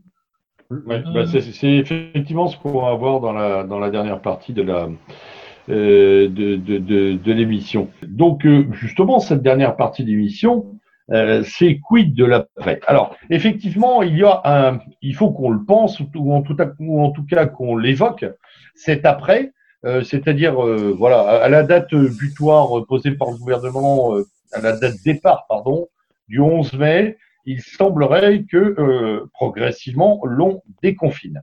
Euh, euh, on va déconfiner plus ou moins euh, réellement et complètement tout le monde. On parle de, euh, de temporalités différentes par région, par tranche d'âge, par secteur d'activité. Euh, voilà, on est très très loin d'une libéralisation complète du phénomène. Euh, par contre, euh, on sait que derrière cette crise euh, qui vient, qui se terminerait sur le plan entre guillemets sanitaire, sans profit d'une autre, économique et sociale. Quelles va être, quelles vont être les les, les les actions des uns et des autres On a un scénario espéré euh, qui est celui des franges un peu radicales ou en tout cas des croissantistes euh, de gauche, de droite et de l'écologie qui espèrent qu'on va se reposer les bonnes questions et euh, s'orienter vers des formes d'économie euh, moins impactantes, moins violentes, moins euh, destructrices. Voilà. On le disait tout à l'heure, il est difficile d'y croire pour le moment. Il y a aussi d'autres hypothèses, celle d'une accélération de la mainmise des, des systèmes de contrôle, euh, que ce soit euh, euh, sur leur versant policier ou même sur euh, sur le plan, euh, euh, je dirais économique, avec euh, des, des phénomènes euh, d'extension des, des, très grands groupes euh, et, euh, et aussi d'extension euh, euh, de, de, de certaines zones euh, économiquement intéressantes au détriment d'autres. Alors, quelle est votre lecture de cet après-confinement? Euh, Si l'on fait abstraction des possibles deuxième, troisième vagues, euh, voilà, euh, recrudescence du virus à l'hiver, si on s'en tient à un scénario de de- d'immunité progressive et de disparition progressive du virus, qu'est-ce que qu'est-ce que vous voyez comme scénario derrière? La même chose, la suite, la poursuite, des différences, quelque chose de de, de, de, de, de plus lourd, de moins lourd, qu'est-ce qu'on fait? En commençant, tiens, par Christian pour démarrer. Moi, je pense déjà que l'après-confinement, il faudrait déjà qu'il y ait un après. Enfin, je pense qu'il n'y aura pas de, de véritable après-confinement, de Ouais. déconfinement. J'ai envie de dire, je pense qu'on va, on se dirige vers euh, une espèce de, de doctrine à la Attali qui rêve de que les peuples n'aient pas de retraite, qu'ils n'aient pas de vacances. Et c'est déjà un petit peu dans les tuyaux le fait de, de reporter, sinon de supprimer les vacances à la mer. Euh, tout ça n'est pas de bon augure. Euh, et, euh, Et, après, après, il faudra convaincre la population. Alors, voilà, c'est la grande inconnue. Comment, euh, où sont passées les masses de gilets jaunes, les anarchistes, les autonomes. Je ne sais pas, est-ce que l'après va être le chaos? Moi, je pense plutôt à un chaos mou. Oui, il y aura des gilets jaunes qui, qui défileront peut-être, mais vu que maintenant on va limiter les, les grands rassemblements à 10 personnes, c'est pas une grosse menace. Alors évidemment. On alors à 10 personnes, il y a cette histoire des 100 km euh, autorisés en déplacement, parce que si on s'en tient à ce qui a été posé, 100 km, plus personne ne part en vacances cet été. On va, on va drôlement rigoler là aussi. Hein. Oui, oui, il y a, plein. Je pense qu'il y a plein de préambules déjà, de préalables qui sont dans, la, dans, la, dans la, rhétorique, de, dans, la, dans le discours des, des gouvernants et qui me, qui me font un peu peur. Pas pour moi personnellement, mais euh, pour la suite. De toute façon, je suis pessimiste de, nature. Mais euh, là, il y a quand même quelques mots-clés qui apparaissent euh, au, fil des jours et qui, qui laissent à penser que, eh bien, oui, on va peut-être changer de mode de vie. Voilà. Xavier? Oui, bah, je, suis, je suis assez d'accord. Je pense qu'on va changer le mode de vie, mais malheureusement, euh, pas pour le meilleur, mais, mais, mais pour le pire. Euh, moi, ce qui me semble fondamental, c'est de savoir s'il va y avoir un changement de mentalité des gens ou pas. Oui. Voilà. La vraie question est là. Est-ce qu'il y a une prise de conscience? Est-ce que on a découvert que en fait les métiers importants c'était peut-être pas ceux de euh, conseiller en marketing et de publicitaire, mais euh, plus ceux de, de, de, de soignants, de euh, de, de livreurs, de des boueurs, de, des boueurs, de commerce de, de proximité, etc. Ou est-ce qu'en fait, une fois que le mal est passé, bah, on souffle un bon coup, on fait un super apéro géant. Euh, je crains de voir ça d'ailleurs, c'est des, des, scènes de, de quasi-liesse au moment où on pourra retourner dans, dans, les bistrots et les, et les restaurants, et tout repart, euh, repart, repart, repart, comme avant. J'ai un, j'ai un peu peur de ce scénario-là, malheureusement.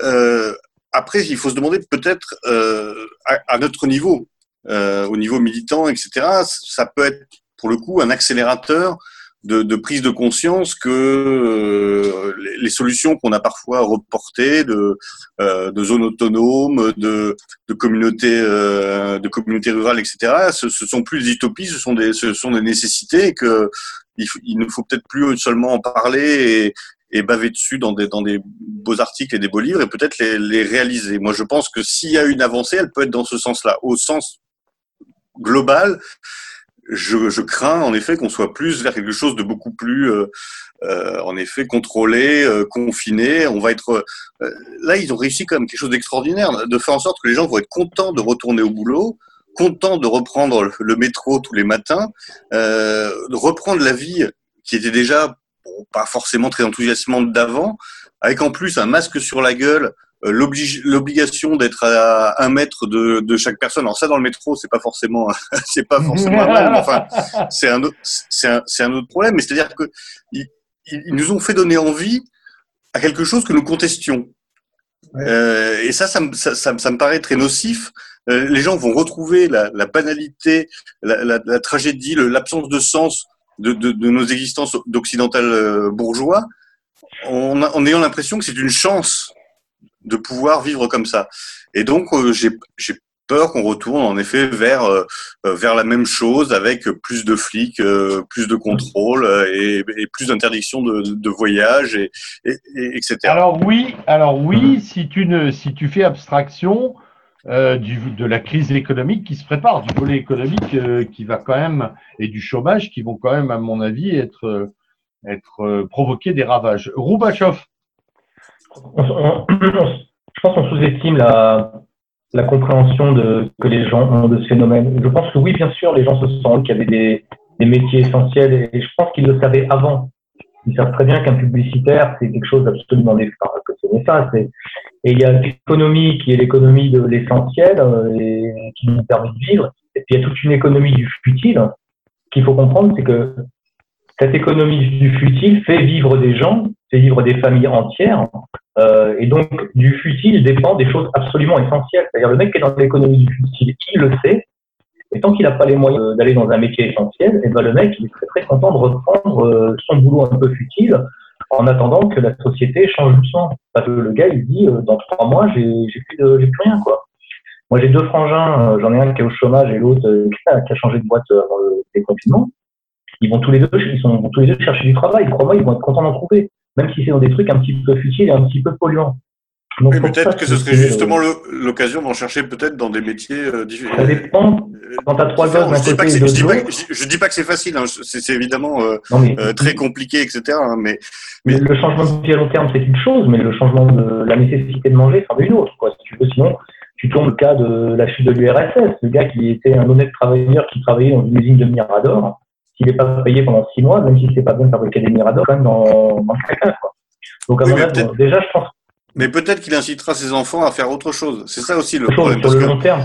Voilà. Euh, parce que c'est ça la vraie, la, vraie, la vraie question.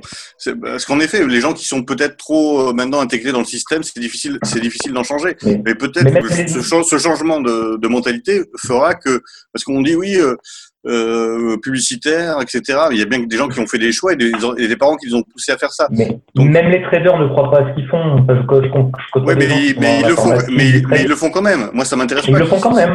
Ils le font quand même. Ils le font qu'ils aient un sens critique par rapport à leur euh, à leur profession, je, je, m'en fous. ce qui compte, c'est ce qu'ils font et, les dégâts qu'ils font. Et, et pour moi, c'est la seule vraie question. C'est est-ce que ça va créer un, un, changement de mentalité ou pas euh, J'ai malheureusement, je pense, la réponse, mais euh, on peut toujours mentalité, oui, mais ça se traduira peut-être pas dans les faits tout de suite, à moins qu'il y ait un clash énorme. Quoi. Mais alors, du coup, sur la suite, moi, je pense qu'il est important de reprendre le boulot. J'en ai pour une minute, Maurice, après, tu peux y aller. Je pense qu'il est important de reprendre le boulot parce que ce qui est en train de tomber maintenant, c'est les, les, PME, les petites boîtes et les PME. Et donc, si jamais, quand on, quand on voit que des banques sont capables de filer 75 milliards à, euh, à, à Altis pour acheter SFR comme ça avec des garanties de remboursement qui n'existent pas, elles sont demain peut-être aussi capables de, de, donner des milliards aux grandes boîtes pour acheter les PME en faillite. En, tout cas, on risque d'assister à une espèce de concentration de capital phénoménale, c'est-à-dire une espèce de, de, monopole de fait de certains, de, de, certains grands groupes sur tout un tas de secteurs d'activité.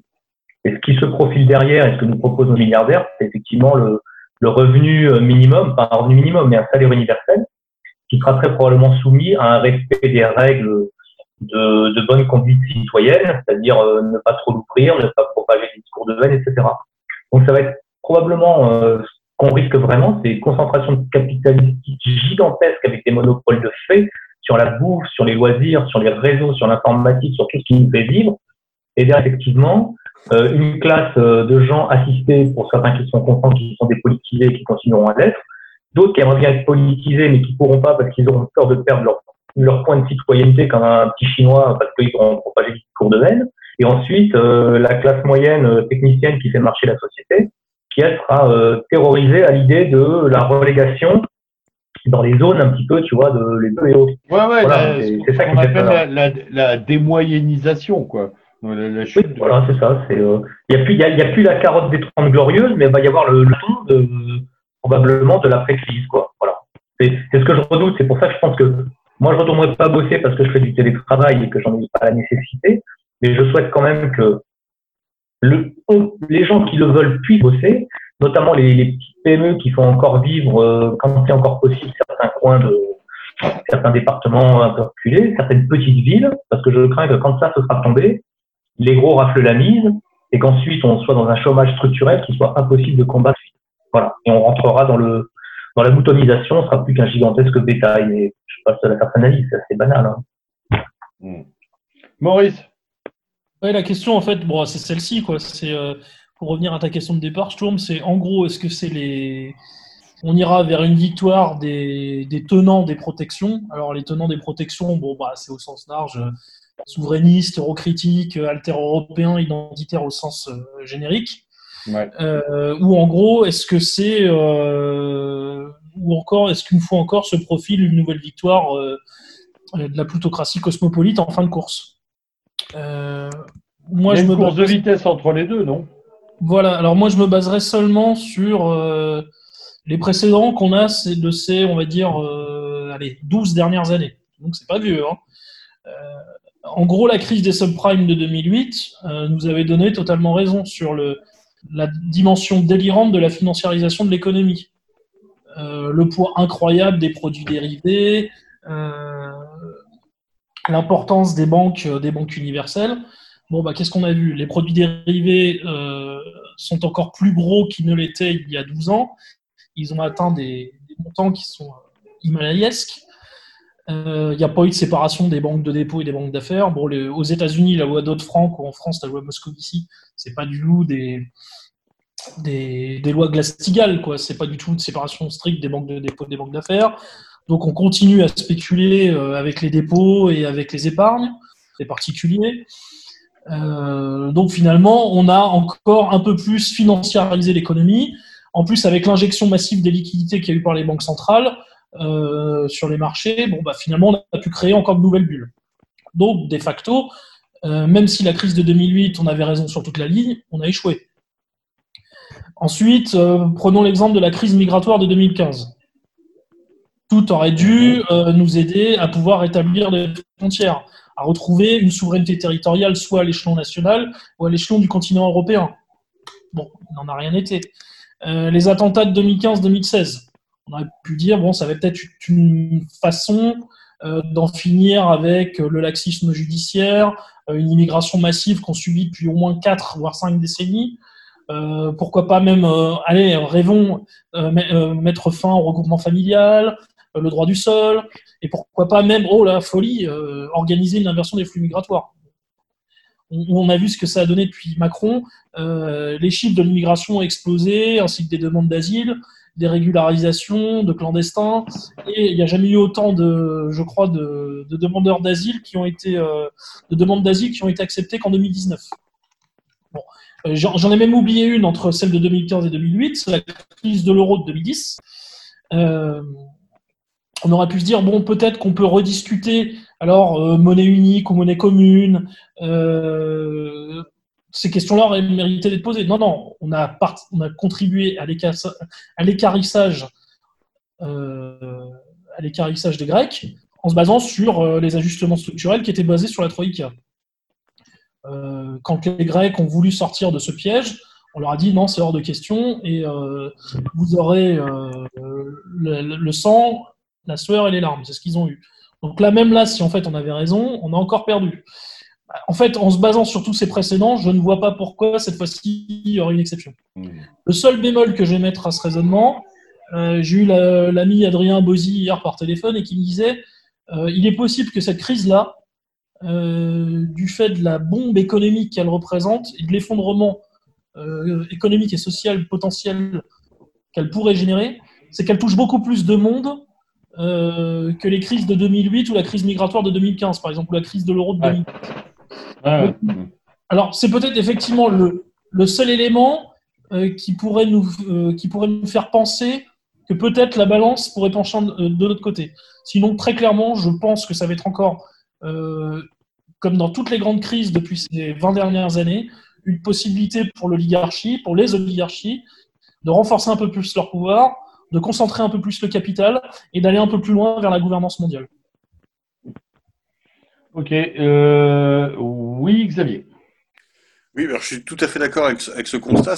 C'est pour ça que euh, je reviens un peu sur mon, propos précédent. Euh, avoir raison, c'est très bien, c'est très satisfaisant, mais en effet, ça, en soi, ça sert à rien. Et ça fait 30, euh, 40 ans qu'on a raison et qu'en fait, on n'a pas d'influence sur, sur, sur le réel des choses. C'est pour ça que malheureusement, à l'heure actuelle, comme je vois pas de structure euh, politique euh, capable de récupérer une, un éventuel mécontentement euh, populaire, etc., pour en faire quelque chose de macro-politique et de, en tout cas au niveau national, je pense vraiment que les solutions, à court terme, elles sont individuelles et micro-collective, si, euh, si, je puis dire. ça, peut paraître très, très euh, petit, très peut-être mesquin, mais à l'heure actuelle, je pense qu'il n'y aura de réponse à, cette crise que individuelle ou communautaire. On n'a pas encore, malgré euh, notre justement nos, nos, analyses qui sont sans cesse, je dirais, sans sens flatté, confortées par le. on n'a pas les moyens, on n'a pas les instruments d'un changement global. La seule chose, à mon avis, qu'on peut essayer de, susciter, c'est des réponses individuelles, familiales, communautaires, de construction d'une contre-société, d'une société qui s'extrait de la matrice, et en effet d'un néo-communautarisme de chez nous. En, attendant, en attendant mieux, c'est pas une finalité. Je suis pas un communautariste forcené, mais je, crains qu'aujourd'hui la seule solution, c'est en prenant en compte ce qui nous est infligé, savoir qu'en effet, bah, si demain il y a un confinement de six mois, ce sera euh, plus supportable à vivre dans une communauté de 15 euh, euh, camarades et trois familles dans une dans une région à la campagne qu'avec 20 militants isolés dans les banlieues parisiennes. Et peut-être que ça, ça peut, que, que, le moment que nous vivons peut engendrer un, un, un élan dans ce sens. Et c'est moi, c'est la seule perspective positive que je que je vois concrètement. Mmh Ok, Jean-Louis. Euh, non, bah, rien de plus. Euh, je, je, suis globalement d'accord avec ce que, ce que Maurice ou Xavier viennent de, viennent de dire, donc euh, je n'ajouterai pas ma, ma, pierre à, à l'édifice. Ok. Christian, on parlait tout à l'heure hors micro de, la, de cette incapacité politique à générer une réponse, du mutisme des, des principaux partis par quelques grognements mélanchonesques, et encore, euh, on a très très peu entendu euh, euh, s'exprimer les partis politiques, notamment sur les libertés individuelles et collectives. pas de structuration politique, donc effectivement, comme, comme l'a mis Xavier, du micro-communautarisme de défense. Oui, je souscris assez à cette idée, quoique utopiste, mais j'y pense depuis longtemps d'ailleurs. Mais euh, je, me pose aussi la question du, silence assourdissant de, Marine Le Pen. Bien que je ne sois pas un de ses supporters euh, fervents, je me dis que, non pas qu'elle est un boulevard, mais sur le, registre des, euh, des, libertés individuelles qui me tiennent très à cœur, comme à nous tous, et des libertés publiques, je pense que là, elle aurait parce que Mélenchon a parlé pendant une heure, je crois, hier, enfin un peu plus peut-être. Oui, oui, oui. Et à aucun moment, il a évoqué, euh, je, crois, à ma connaissance, euh, il a évoqué ces questions-là, qui sont fondamentales, surtout euh, au, pays des droits de l'homme et non plus sur la commode. Donc, voilà. Donc, c'est quand même assez symptomatique. Enfin, le, grand révolutionnaire, celui qui voudrait nous faire prendre des vessies pour des lanternes, n'a pas évoqué un seul instant ce sujet euh, fondamental, à mes yeux en tout cas. Ouais. Pour ce qui est. Euh, oui. Oui, pardon. Vas-y, vas-y, vas-y, vas-y. non, je ne je, je veux pas évoquer le volet économique parce que je n'ai pas les compétences. Je pense à la, crise de 29 et à la libération à la fois. Et euh, là aussi, euh, c'est peut-être un peu beaucoup. Voilà. Tu me permets un commentaire sur le MES? Oui, oui, vas-y, Maurice. Ouais, il y a donc euh, il y a eu le il y a eu tout un tas de discussions la fin mars euh, euh, dans, au sein de, lors de certains sommets réunissant les dirigeants européens. Et donc il a été question du fameux mécanisme européen de stabilité. Et donc ce qu'on appelle la zone monétaire optimale. Donc en gros c'est Finlande, Allemagne et Pays-Bas. D'ailleurs pour l'anecdote on retrouve deux pays donc la Finlande et les Pays-Bas qui ont créé en 2000, enfin qui font partie des pays qui ont créé il y a deux ans ce qu'ils appellent la nouvelle ligue hanséatique.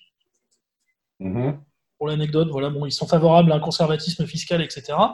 Et donc eux ont dit que le MES en fait ne pourrait être activé que de façon conditionnelle, sauf pour l'aspect sanitaire. Ce qui sous-entend que pour les pays de, du sud de la zone, du sud de la zone euro, donc euh, essentiellement, ça, ça concerne essentiellement les cas italiens et espagnols, on pourrait se retrouver pour les cas italiens et espagnols en fait à une activation du MES conditionnée, donc c'est-à-dire avec en gros la mise en place de ce qu'ils appellent pudiquement les ajustements structurels, donc c'est-à-dire en gros euh, amputation des salaires, des retraites, augmentation de la TVA, euh, privatisation d'un certain nombre de secteurs économiques et de services publics et euh, vente d'actifs, vente d'actifs publics. Donc en gros, il n'est pas impossible que l'Italie et l'Espagne subissent euh, ce que les Grecs ont subi avec la crise de l'euro en 2010-2011. D'ailleurs, à mon avis, à la faveur de cette crise coronavirus, la crise de l'euro va ressurgir, elle risque d'être euh, amplifiée. Donc il est possible, euh, peut-être qu'une sortie de crise par le haut pourrait être euh, en fait contraint et forcé. On pourrait assister par exemple à une volonté des Italiens de sortir des, du carcan du carcan euro euro mondialiste en quittant la zone euro puis l'Union européenne. Alors tout Oui, en euh, espérant qu'évidemment ça se passe pas au détriment euh, d'une Europe civilisation et d'une Europe puissance, en passant des accords euh, à travers la route de la soie avec les Chinois par exemple, qui n'attendent que ça. oui, oui, parce qu'on risque, on risque de, on risque d'avoir. alors, on, on va pas ici diagnostiquer sur la l'état de santé. on va pas poser. C'est un peu tôt un diagnostic sur l'état de santé de l'UE, tout en sachant que cette Union européenne est vacillante, voire subclaquante. Euh, on a beaucoup à craindre euh, d'une économie chinoise qui pourrait en partie nous submerger. Euh, mais euh, je crois qu'on a peut-être encore plus à craindre d'une élite, la nôtre, qui va être tentée bah, d'aligner et de préserver quelques pôles de compétences pour continuer de s'aligner sur le modèle allemand et de laisser crever toute une partie du territoire, non? Oui, oui, je crois que oui, c'est possible. Il y a le... De toute façon, l'Allemagne tentera, tant que ça lui, ça rapportera, tentera coûte que coûte de sauver euh, son euromarque au détriment des économies du Sud, euh, quitte à mettre en lambeaux euh, une partie de- des économies du Sud, du sud de l'Europe. Mhm. Oui, euh, euh, Rouba, Xa- Xavier. Ou non, Xavier, pardon. Je, voulais juste euh, euh, rebondir sur ce que disait euh, Christian Roll. Moi, j'ai pas non plus du tout de compétences euh, économiques. J'ai jamais euh, compris grand-chose, surtout dans la macroéconomie. Mais je, je trouve que la situation actuelle nous montre aussi que tout ça, tout, tout, tout ce- cette ce prétendue complexité économique est en fait une vaste tartufferie. On nous explique quand même il y a quelques mois qu'il n'y a plus un sou nulle part, qu'on peut plus financer les retraites, qu'il va falloir se serrer la ceinture, et tout d'un coup, subitement, on sort des milliards d'absolument partout. Alors je connais, je, je comprends pas les systèmes, mais j'ai euh, l'idée que ça me donne, c'est quand même qu'en fait on se fout de notre gueule et que et que l'argent quand on veut en trouver, on en trouve, et que surtout euh, tout n'est tout n'est que question de volonté politique. Le système, on est enfermé dans le système du, on peut on peut pas faire autrement. Ben, tout d'un coup, on peut faire tout à fait autrement. On sort des milliards, on promet 75 milliards, etc., etc. Donc en fait, on est enfermé, on est écrasé depuis des années par cette idée que l'économie, c'est un truc super compliqué, on peut pas s'en sortir, et puis il y a la dette, il faut surtout faire attention à la dette. En fait, on n'en a rien à branler. Il faut juste une volonté, une volonté politique qui s'im- qui s'impose. C'est, moi, j'ai jamais compris. Alors, euh, Macron nous dit, on va, annuler, on va annuler les dettes de l'Afrique. Ben, très bien. Ben, euh, si on annule notre propre dette, qui est-ce qui va venir nous la réclamer? Avec quelle armée? Avec, qui est-ce qui va venir la chercher? Donc, encore une fois, on nous enfume et il n'y a, il n'y a pas de fatalité économique, il n'y a qu'une absence totale de euh, volonté politique et une soumission complète de nos pseudo-élites politiques à l'argent, au CAC 40 et euh, au gros pognon, au gros capital. Et je pense que ça, c'est une vraie révélation de cette, de cette, euh, de, de cette crise, c'est qu'en fait, on nous enfume depuis des années avec le respect des 3% de déficit, etc., etc. C'est de la flûte pour asservir les peuples. Au moins, aujourd'hui, on le sait. Euh, maintenant, il faut mettre les bonnes personnes à, la, à la bonne place. Euh, ça, on n'est pas encore en mesure de le faire, mais au moins, on a eu cette, cette, cette, euh, révélation qui me paraît importante parce que moi, je ne supporte plus cette dictature de la prétendue, euh, euh, des prétendues obligations économiques. On, a, on a vu Ouais, clairement, il n'y a pas d'argent, ouais. il n'y a pas d'argent. Tout d'un coup, il y a des milliards qui tombent de partout. Voilà. Hmm. Oui, alors en plus, euh, il y a le fait que quand des ultralibéraux en viennent à tenir un langage keynésien, on se dit qu'on est, un, on est un tout petit peu dans la merde quand même. euh, Rouba, Cette crise, Euh, a fait ok. deux morts, cette crise a fait deux morts intéressants quand même. C'est Schengen et euh, enfin Schengen partiellement, sauf en France, parce que le seul endroit où on rétablit pas euh, les frontières nationales, c'est en France, alors qu'il y a deux foyers épidémiques juste à côté. Enfin bon, passons. Mais au moins, on a rétabli des frontières à l'échelle du continent. Et puis beaucoup de pays au sein de l'Union européenne ont rétabli leurs frontières nationales. Donc il y a déjà Schengen qui a quand même qui a quand même un sacré coup dans la gueule. Et euh, effectivement, comme le disait, comme le disait le camarade Xavier, il y a les critères de Maastricht. hmm, Donc Oui, deux on- dogmes quand même qui étaient prétendument intangibles euh, Quasi ont, religieux. sauté à la- euh, ont sauté en raison de cette crise. C'est euh, vrai que quand on, quand on veut faire sauter les tabous, on est capable. Quoi. Voilà. On- voilà, complètement. C'était des tabous, c'était des trucs intouchables, et là, boum, ils ont sauté. Mais ça va être intéressant de savoir euh, ce club d'argent à qui il va être, à qui il va être donné en France, aux États-Unis et ailleurs. Aux États-Unis, ça va être intéressant aussi parce que En 2008, le fleuve d'argent, il est allé alimenter les, les assureurs des banques pour qu'ils puissent se renflouer. Donc, euh, les assureurs des banques se sont renfloués, les banques se sont renflouées, et les propriétaires de maisons ont été jetés dehors, et euh, ils ont été vivre dans des tentes et dans leurs voitures, et leur, pendant ce temps-là, leurs maisons qui appartenaient aux banques se sont effondrées, et dans des villes comme Chicago, euh, on se retrouve avec des espèces de, friches d'anciennes habitations, voilà, de la perte de valeur absolument extraordinaire, et des gens à la, à rue. Quoi. Je ne suis pas sûr que je suis pas sûr que les gens supporteront ça une deuxième fois aux États-Unis.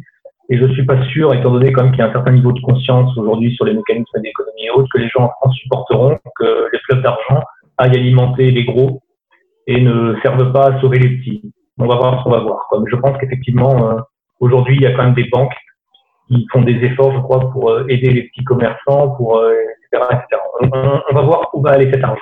Cet argent sort de nulle part, mais on va voir qui va aller. Ça, ça va être intéressant à voir. Ok. Euh, euh, Christian, tu voulais dire quelque chose plus largement? Pas spécialement. D'accord. Alors, sur la petite euh, ouais, 7-8 minutes qu'il reste euh, sur ce temps d'émission, euh, j'aimerais donc, puisqu'on a évoqué plusieurs hypothèses, qu'on qu'on profile maintenant deux, trois choses. Est-ce qu'on sait évaluer à l'heure actuelle, est-ce qu'on a un début d'évaluation des dégâts en termes d'emploi? Euh, Très clairement, parce que tout à l'heure, vous aviez parlé de, euh, pas seulement Xavier d'ailleurs, mais on parlait de cette orgie libératoire post-confinement, de la fête et probablement euh, du caractère estival de, de, la sortie avec le, les beaux jours, le beau temps et même avec des déplacements réduits, ça va être quand même la bonne libération. Mais le, la rentrée sociale risque d'être compliquée. Euh, Est-ce qu'on a déjà des évaluations? Euh, Rouba parlait tout à l'heure du nombre d'entreprises de, menacées. Est-ce qu'on a des, des volumes d'emploi euh, euh, sur ce plan-là? Parce que de l'ampleur des dégâts va dépendre de la possibilité d'une riposte. Oui? Il y a 9 millions de personnes en chômage partiel actuellement. Ouais. Euh, après, alors moi j'ai vu des, des, informations différentes là-dessus sur le, sur le nombre de ces emplois, en, enfin de, de, ces personnes en chômage partiel qui tomberont en chômage tout court euh, euh, après le déconfinement. Quoi. Mmh. Ouais. Trop tôt, trop tôt pour, pour donner une fourchette. Bah, ouais. Je cherche, je vois pas grand-chose là. Mais j'ai pas les. Après, moi, moi j'ai 6 millions quoi. Parce que moi, si c'est 5, oui, si 5 de la population, le scénario euh, que vous avez poussé tout à l'heure d'une sorte de statu quo, euh, voilà, s'il y a 3-4% de chômeurs de plus ou 5% de chômeurs de plus, je ne crois pas qu'on va déstabiliser un système entier pour ça. Si ce sont des millions de chômeurs euh, ou des, même des dizaines de millions à l'échelon européen, ça peut avoir un impact différent. Oui, Xavier. Ça, ça, ça dépend si on arrive à les payer. Parce que le but ultime du capitalisme, c'est quand même 80% ouais. de chômeurs, 20% d'actifs. 80% de gens payés au revenu universel, gavés de jeux vidéo et de Netflix, et 20% de, de, de, de, gens qui sont utiles à la macro-société. Donc le problème, c'est pas tant le chômage que la façon dont ils arriveront à traiter ce chômage-là. Si ouais, on fournit le minimum vital euh, aux gens, plus en effet la capacité de se distraire, c'est leur objectif. C'est c'est même pas une, un problème pour eux, c'est au contraire ce qu'ils veulent. Hmm. C'est très vrai ça. Euh, oui, oui euh, Maurice, pardon? Oui, c'était Maurice non, oui, oui, juste une précision euh, par rapport à ce que disait tout à l'heure, pour aller dans le sens de Xavier. C'est une, donnée que j'ai vue. Il y a le fonds de stabilisation des échanges aux États-Unis qui a été doté de 500 milliards de dollars. Et bah là, c'est toujours pareil, c'est comment cet argent sera fléché. Alors, on peut peut-être avoir une petite indication, c'est que celui qui va être en charge donc, de ces 500 milliards qui ont qui ont, euh, qui ont été fournis et qui ont été versés au Fonds de stabilisation des échanges, c'est Mnuchin, qui est le secrétaire au Trésor américain, qui est lui-même un ancien de chez Goldman Sachs, et euh, en fait qui était au, chez Goldman Sachs en 2008. Mmh. C'est grandiose. Un philanthrope, quoi. Un philanthrope. Oui, oui, un, oui, un philanthrope. un philanthrope comme Soros. Quoi. Ouais. ouais, voilà. Donc bon, on peut être inquiet sur la façon dont l'argent va être fléché. Et si on prend un exemple français très récent, apparemment il y a déjà 500 millions d'euros qui vont être versés à Fnac Darty. Pourquoi. Fnac Darty? Pourquoi Fnac Darty? Oui, j'allais vous le dire. Pourquoi Fnac Darty? C'est étonnant ça. Pourquoi eux plus que d'autres d'ailleurs Est-ce que, est-ce que Fnac, c'est toujours Pinot? Je crois que c'est un certain Kretinsky qui est un milliardaire tchèque. Ouais, c'est ça. C'est celui qui avait racheté l'IB à un moment, non? C'est ça, je crois que c'est ça. ouais. Ouais, Kretinsky, ouais. Avec un nom incroyable d'ailleurs. Ouais. Ouais. Ok. Voilà. Euh, il ne- on me fait signe qu'il nous reste très peu de temps, messieurs. Donc, euh, bah, écoutez, je vais d'abord vous remercier euh, pour ce temps que vous avez donné, ce temps euh, virtualisé euh, via des caméras, via tout un tas de choses qui nous permettent euh, et des micros qui nous permettent euh, d'avoir euh, d'avoir cette liaison. Merci à vous pour euh, le temps que vous avez accordé euh, à ce panneau actu euh, qu'on essaiera de voilà de faire suivre par un autre en virtuel ou en réel, on verra en fonction. Merci à vous tous. Restez informés, restez connectés à Méridien Zéro et à ces diverses émissions dont Radio Paris Vox en ce moment qui est très en vogue et très en pointe. Je salue euh, Xavier pour son initiative et euh, à bientôt, à très Ouais, bientôt pour peut- de nouvelles émissions. Oui. On peut renvoyer, on peut renvoyer nos auditeurs euh, au livre, de, au livre au pluriel hein, de Christian Roll aussi. Ah bah oui, c'est vrai, oui, j'avais oublié. histoire de noté. compléter l'audio par du, par du, par de la lecture et d'ailleurs de Xavier aussi. Oui, oui, oui, oui, oui. La période est riche en lecture. Je ne sais pas si vous avez remarqué, messieurs, la, la situation est tellement énorme qu'on n'a même pas parlé des attentats de Romans-sur-Isère et de Colombes. Euh, c'est vrai, tout à fait, c'est très vrai. Alors on peut On pas y reviendra. tout, mais c'est très vrai. On y reviendra, on y reviendra. Euh, oui, Est-ce que Christian. Je peux juste citer le titre de mon livre, euh, le Bien dernier sûr. livre qui est sorti il y a quelques semaines, qui a un titre prémonitoire puisque c'est Liquidation totale.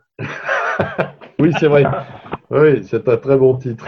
Chronique Le, Bon mi- titre. le- le mien est pas mal non plus, puisque c'est une fin du monde sans importance. Voilà. Donc, euh, chers auditeurs, vous savez quoi lire entre deux panneaux actus et entre deux émissions de Méridien Zéro. Vous savez quoi lire. Vous attrapez les bouquins de Christian Roll et ceux du camarade Xavier et vous avez tout ce qu'il vous faut. Le reste est prêt à, est bon à jeter. Euh, C'était le lieutenant Sturm à la barre de ce panorama euh, actu virtualisé. Euh, à la commande technique euh, Jean-Louis Romégas, euh, au micro Maurice, Rouba, euh, Xavier et Christian. Merci à vous tous et surtout à l'abordage et pas de Et pas de. Quartier.